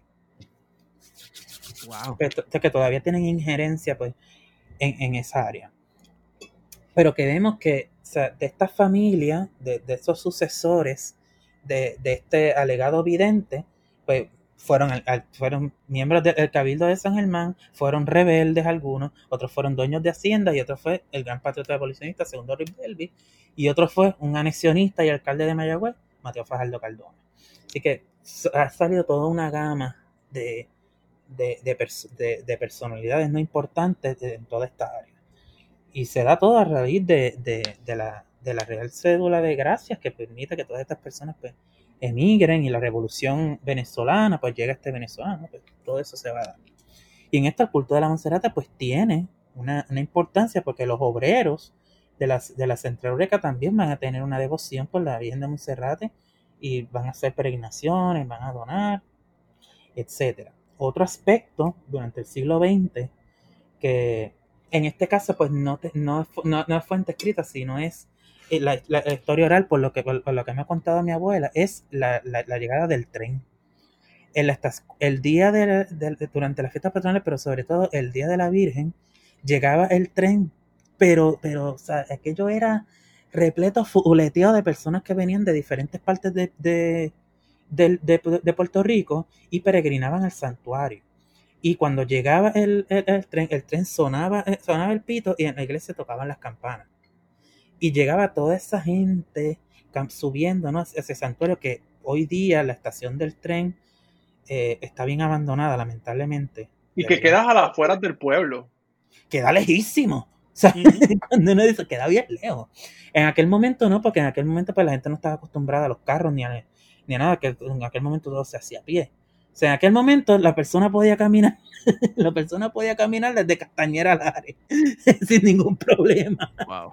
Pero en aquel momento, pues, este, pues, o sea, la llegada del tren, pues subían todas esas personas que ab- abarrotaban, abarrotaban las calles, vendían, pues, hacían, eran unas fiestas patronales como las de otros pueblos, pero aún más allá, porque venían gente de todo Puerto Rico y era como un festival y, y eran unas fiestas pi- con, con romería, bien estilo español, con la procesión, etcétera. Es como esa, y todavía queda de esa tradición española de la procesión, o sea, la procesión de la Virgen de Monserrate es, bien, es bien andaluza, es bien sevillana, bien canaria. O sea, es como, tiene esos aspectos todavía de que sale la Virgen, eh, eh, ya no hay banda sonora porque pues, pero tocan, eh, había una banda sonora y hoy día ponen un carro con un, de estos tumbacocos, con una música de, de, de procesión como las que hay en Pero España. una cosa bien, una cosa bien, bien particular que yo por lo menos no sé, quizás en Sabana Grande yo lo he visto, pero en Cabo Rojo no, no, no lo he visto. Y lo, lo vi, lo vi esta semana que estaba en Hormiguero y lo he visto otras veces. Y es no solamente la importancia que tiene la, el tocar las campanas, que yo creo que en todas las plazas públicas siempre se toca la- las campanas antes de, de la misa, sino el que lo reproduzcan. Y Hormiguero, pues, como está constituido el, el casco urbano, que está alrededor de, un- de una montaña, pues se escucha todo, este, clarísimo. Entonces tú estás de repente una tarde, noche en Hormiguero y escuchas la misa por todas partes del pueblo. Y eso Exacto, yo la me impresiona mucho. Sí, sí. Yo la escucho desde mi casa todos los días, o sea, y, lo- y lo- los, do- los domingos cuando tocan las campanas, ahora en el caso de la, de la novena las tocan eh, tres, eh, tres- tres veces al día por la cuestión de la... O sea, pero bien, bien cercana, o sea, la tocan do- eh, dos veces antes de que, de que comience la, la misa y la novena y la, y la otra cuando saca la procesión. Eh, y en el caso de, tam- también se tocan eh, el día de Pascua y esos días importantes se tocan a, a medianoche. sea, la procesión del de, el Santo Encuentro y todas estas cosas, que también otro, otro, otro, otro día de peregrinaje muy importante para, el santuario de la Monserrate es el Viernes Santo. El Viernes Santo va a venir mucha gente, eh, y igual que el, el, día de la Virgen, van a subir las 73 escalinatas de rodillas. Eso, eso es algo bien eh, único de hormiguero. Personas suben las escalinatas de rodillas. No todas, pero las que llevan algún tipo de promesa por ejemplo, una, una pobladora de, qué sé yo, de Mayagüez, que vive en, vamos a poner un barrio en Dulces Labios, pues viene pues todo, por toda la, número 2 caminando hacia el santuario, hacia, hacia Hormiguero, se trepa en el puente, sube por, todo el pueblo de Hormiguero y sube las escalinatas de rodillas hasta llegar a la imagen. Estamos en año electoral, estamos en año electoral y yo recuerdo que en 2016, este, haber visto al alcalde de Cabo Rojo ir eh, y hacer esa promesa desde Cabo Rojo y recuerdo haber visto fotos subiendo las escalinatas que el que no tenga la imagen que lo googlee rápido que esté escuchando esta parte porque son un montón de escaleras las que hay que subir para llegar a la, sí y es y el pueblo de por sí porque si es de rodillas hay que subir una cuesta este así que imagínate una montaña es la, una colina grande Así que es una penitencia bastante, bastante fuerte para cumplir. Sí, es, cierto. Y en verdad, obviamente, en aquel momento, pues cuando estaba, cuando estaba vivo, por ejemplo, no iba a misa, a una, una misa de, de cuatro, de, de cuatro de, las cuatro del alcalde del domingo, se, eh, sentaba, miraba, miraba para el lado y de momento mirabas para atrás y encontrabas a Rafael Hernández Colón. De momento, y tú ves, ah, mira, está, está Hernández Colón. Eh, en otra ocasión llegó a venir eh, llegó a venir un candidato de a Charlie, que supuestamente por ahí hay un rumor de que es Opus Dei, yo no sé cuán cierto es eso. Uy, Jesús. Uy, Jesús. Ok, espérate un momento. Ok, vamos a parar, vamos a parquearnos aquí un momento. Espérate. Opus Dei. Porque aquí me, eh, alguien se ah, fulano del Opus Dei. Entonces yo me imagino a esta persona. Illuminati. Eh, un Illuminati que se azota por las noches con una cojea. Ay, yo no sé. Para, para castigar la carne y que, y que pues es súper devoto a Dios, pero a la misma vez como por alguna razón eh, en la oscuridad de la noche hace sacrificio, sacrificios a Satán. Algo así. siempre que me hablan, pero lo que pasa es que siempre que me hablan de que alguien es del Opus Dei es como que esa persona es del diablo. Sí, es como... Sí, sí, porque... Ay, me muero con ustedes. Mira, pero eh, realmente lo que eso es una, es una organización ultraconservadora. Casi, casi es como una, una conspiración hay muchas teorías de conspiración alrededor de, de, esa, de esa orden, porque la verdad es que es un poco como rara. Porque tratan, o sea, son ultra, conservadores, pero según me dicen, no es que yo lo, lo, haya, lo haya, visto, según me dicen algunas personas, como que se, este, se, hacen pasar por personas que no son ultra conservadoras, pero de momento te, van diciendo cosas que sí son bien ultra conservadoras, como para tratar de, llegarte a, convencer, ¿no? De que eso es así. Pero también tienen una ideología, eh, si tienen una ideología bastante conservadora y, pero realmente yo no te puedo hablar de, directamente así de alguna experiencia porque, porque no, pero hay muchas teorías de conspiración y de cosas, ¿no? Que el Opus Dei es una, una orden, pero no en el sentido clásico, no. sino una orden abierta. No, este eso, una eso se llama una prelatura personal.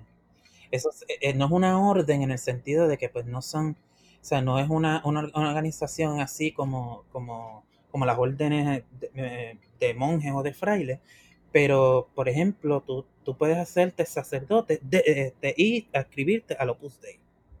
Es una, es una cosa así, realmente yo no sé porque yo no, yo no sé mucho de, derecho canónico ni, ni, nada de esas cosas. Pero es una, es una cosa así. Ahora, yo conozco a, a sacerdotes del Opus Dei que hay aquí en Hormiguero. Y hasta donde sé, pues no, sí es conservador, pero no, no tiene nada así que, que parezca así como de, que sea este, ultra, conservador y sea así terrible y no... Ahora, esa gente, esa, muchos de los, de los que existen en, en España son franquistas. Y son unas cosas una cosa bien terrible, pero eso sería otro tema que no me, no me, no me atrevo a ir, más allá porque realmente desconozco y no quiero decir un disparate. No, pero o sea, te sorprendería, la gente se sorprendería eh, al nivel que el franquismo vive todavía en España. No, horrible, horrible. Entiendo que los Fonalleas también son del Opus Dei. Ay, yo Así- no sé. Ay, yo no sé. Así que eh, la realidad es que hay una, una el Opus Dei eh, está arraigado en ciertas familias y, y es que volvemos, eh, uno entra ahí a temas ya de especulación porque es igual que los masones. No, todos los políticos puertorriqueños importantes, todos son de, de- eran masones. Este, y uno entra a un campo ahí medio, medio extraño, pero la realidad es que sí, hay unas personas clave eh, que, y familias que, han- que han pertenecido al, a, a lo que es el Opus Dei. Y en el caso del franquismo, pues cuando esa primera etapa del franquismo, que está durante la, primera, la Segunda Guerra Mundial, eh, Franco estaba en la autarquía de que vamos a cerrarnos al mundo, y vamos, el mundo también se cerró a España en el sentido de que estaban condenando el fascismo, y tú no podías tolerar a, a una España franquista cuando estabas luchando contra Hitler y contra eh, Italia. Así que no era aceptable por las potencias eh, occidentales eh, tolerar ah, la existencia de, de España. Lo que pasa es que como España no tenía la posibilidad de entrar en la Segunda Guerra Mundial, pues lo dejaron ahí este, y no lo tocaron. Pero los, el Opus Dei, cuando se inserta, es a partir del 45, que son, son básicamente tecnócratas, personas bien preparadas que le dan un aire a la economía franquista, porque, ¿sabes? España eh, era todavía hasta 1945 u- un estado feudal este, y no había entrado ni siquiera la modernidad. Este, es, en esa etapa ya de- del franquismo, abriéndose en la coyuntura de la, de la Guerra Fría, que España entra de repente a una, a una modernidad, pero antes de eso, O sea No. que España, España era como oh, Rusia.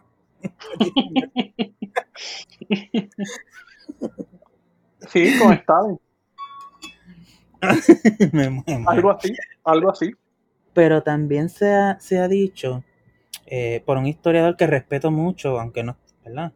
Que, que dice que, que Pedro Albizu Campo fue, eh, fue este, fascista. Y eso está comprobado que eh, no, o sea, eso es una... O sea, e- eres, era hi- hispa- hispanófilo, pero ella decir que era fascista o que era franquista, por favor. Eh, pero hay mu- mucha- muchas cosas alrededor, de eso.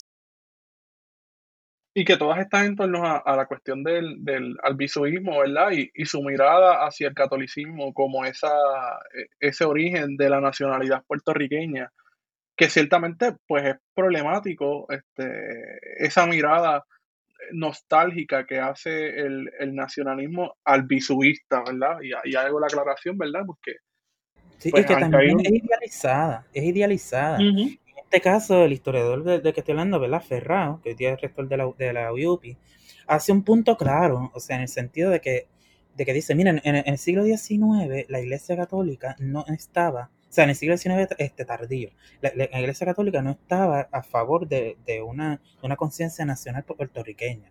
Era una iglesia eh, eh, espa- españolizada, peninsular, que, ¿verdad? que, tu- estuvo en contra del grito del Ares, eh, en contra de verdad de, de- de muchas otras cosas y, realmente pues no es una, no es de- no es la iglesia institucional la que, la que, la que apoya ese, e- e- ese surgimiento de esa identidad nacional en el siglo, o sea, final del siglo XIX, sino es más bien el, el, el, el tipo, el, carácter popular de, de- de la, de la religión católica.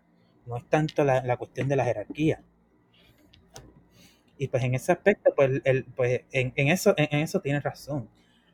Eh, pero también, pues, eh, o sea, y- y eso de que, de que es una nostalgia, pero también, pues, es un, es un componente de la, de la nacionalidad de- desde el punto de vista de esta nación, de la imaginaria, de que, ¿verdad? Que, que nos habla este Benedict Anderson, que ¿verdad? To- todo esto se ha creado una, una ideología alrededor de la nación que es que cumpla con, unos, con unas ciertas expectativas, que tenga como una, una lengua propia, una, una, este, una cultura propia, una, un país, un área eh, geográfica propia, una religión propia. Entonces decían, pues Puerto Rico, el archipiélago, Puerto Rico a- español, Puerto Rico es católico.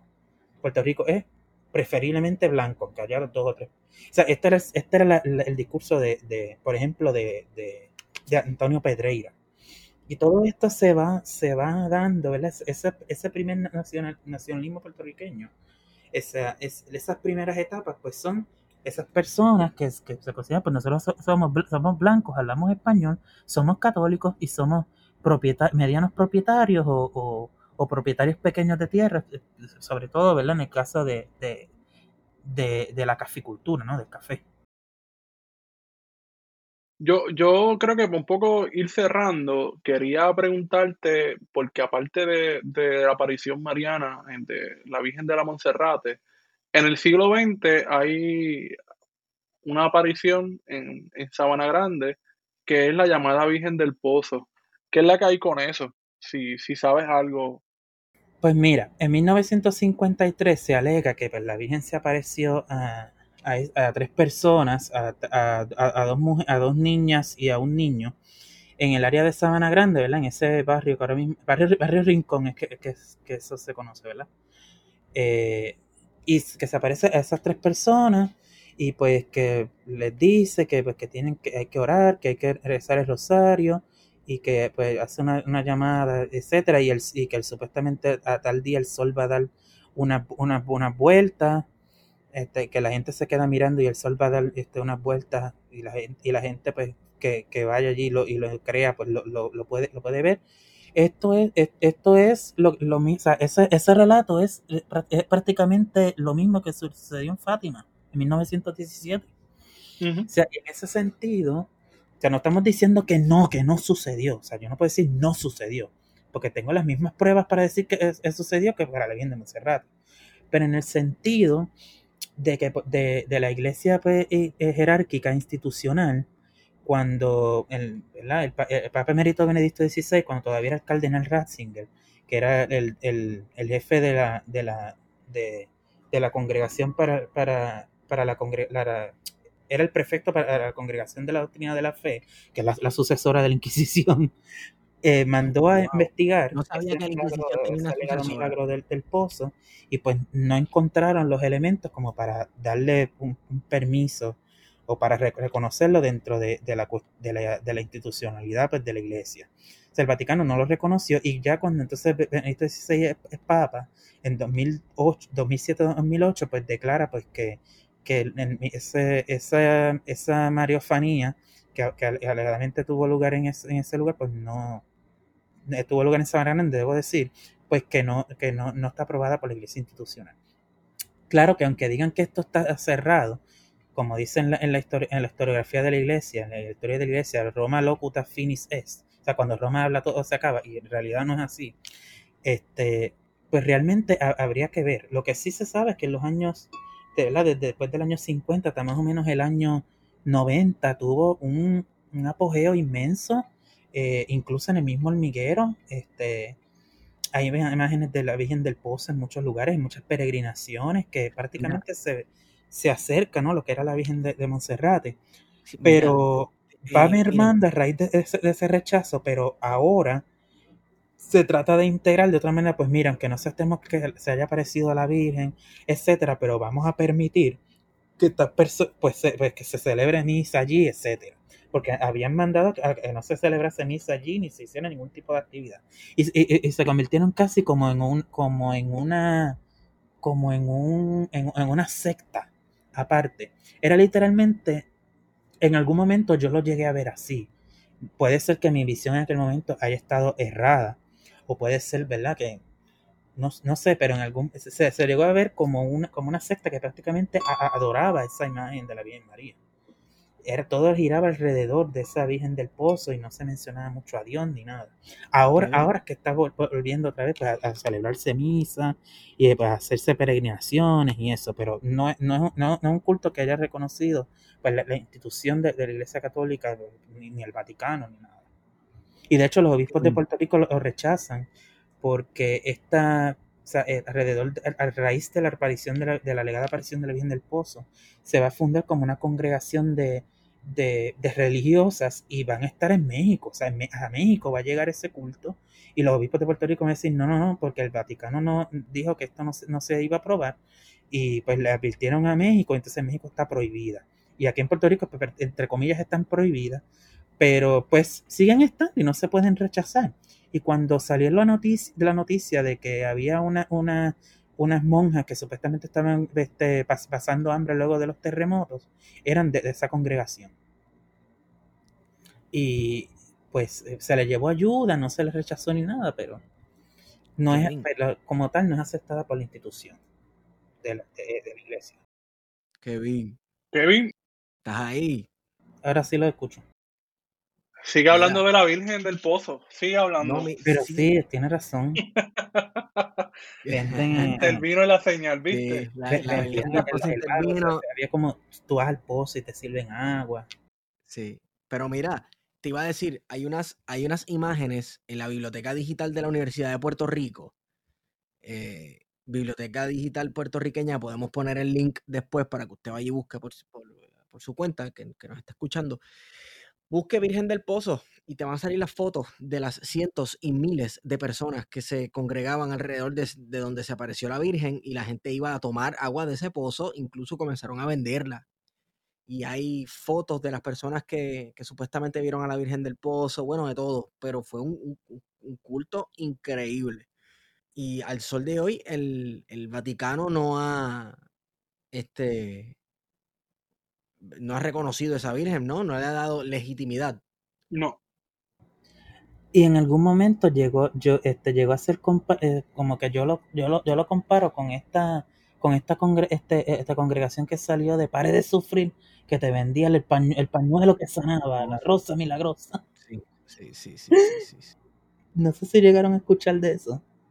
Claro, Pare de Sufrir, la iglesia universal, yo no sé qué rayos, iglesia ministerio no sé qué.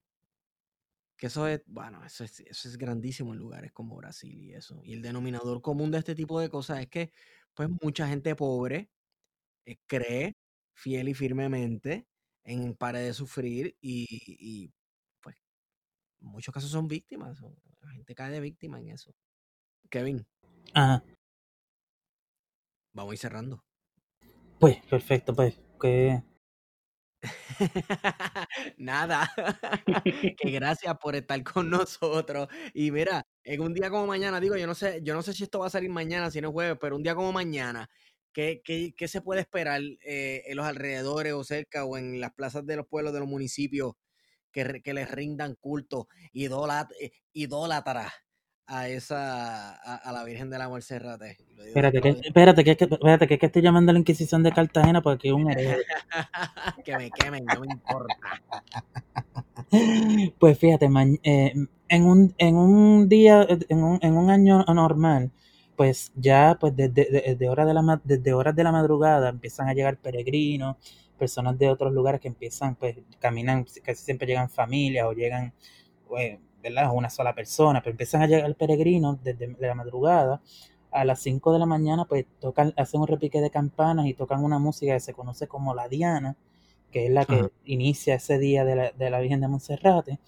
A las, a las 6 de la mañana en misa, a las 7 y a las 8.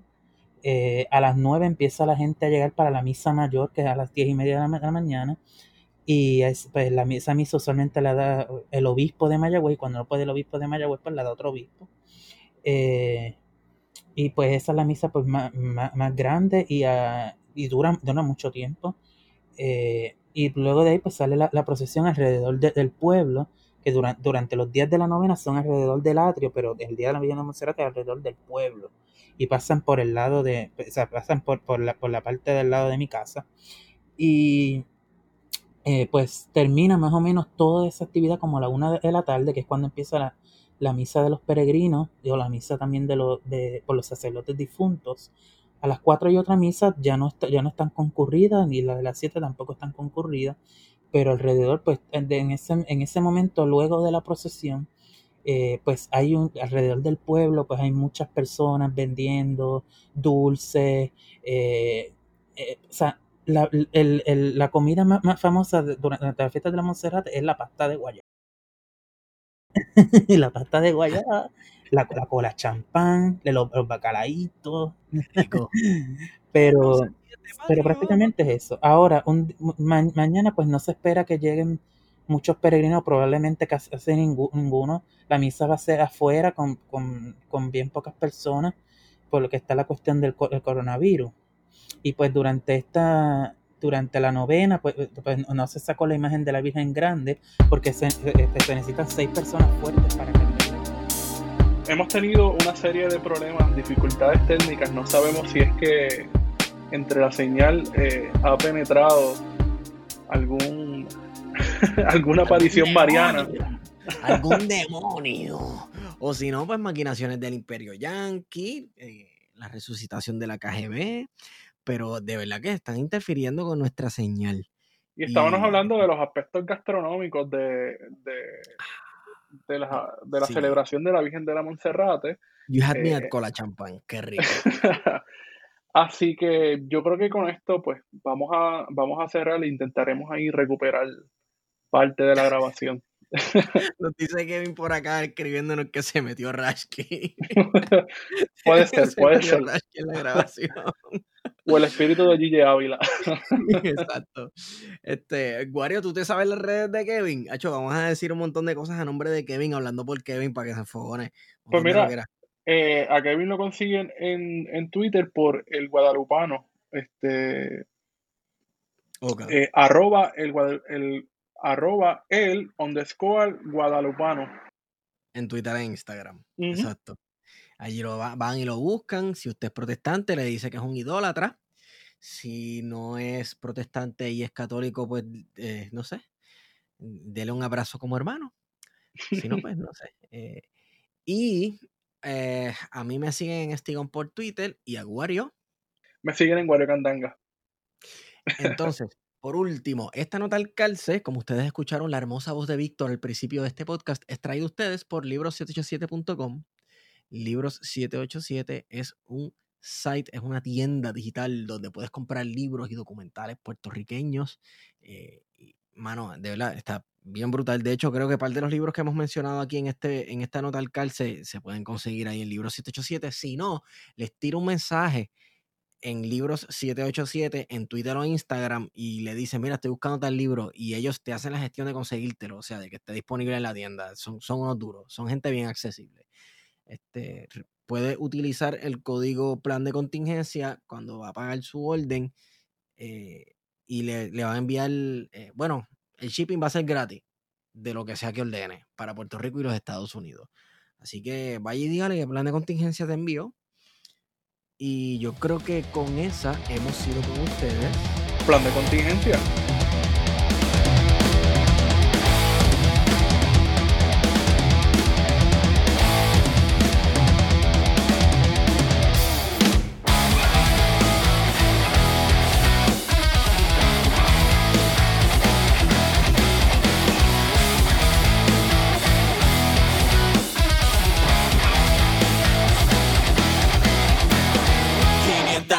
Ya te he visto fallar y no quiero ser yo quien te cague siempre.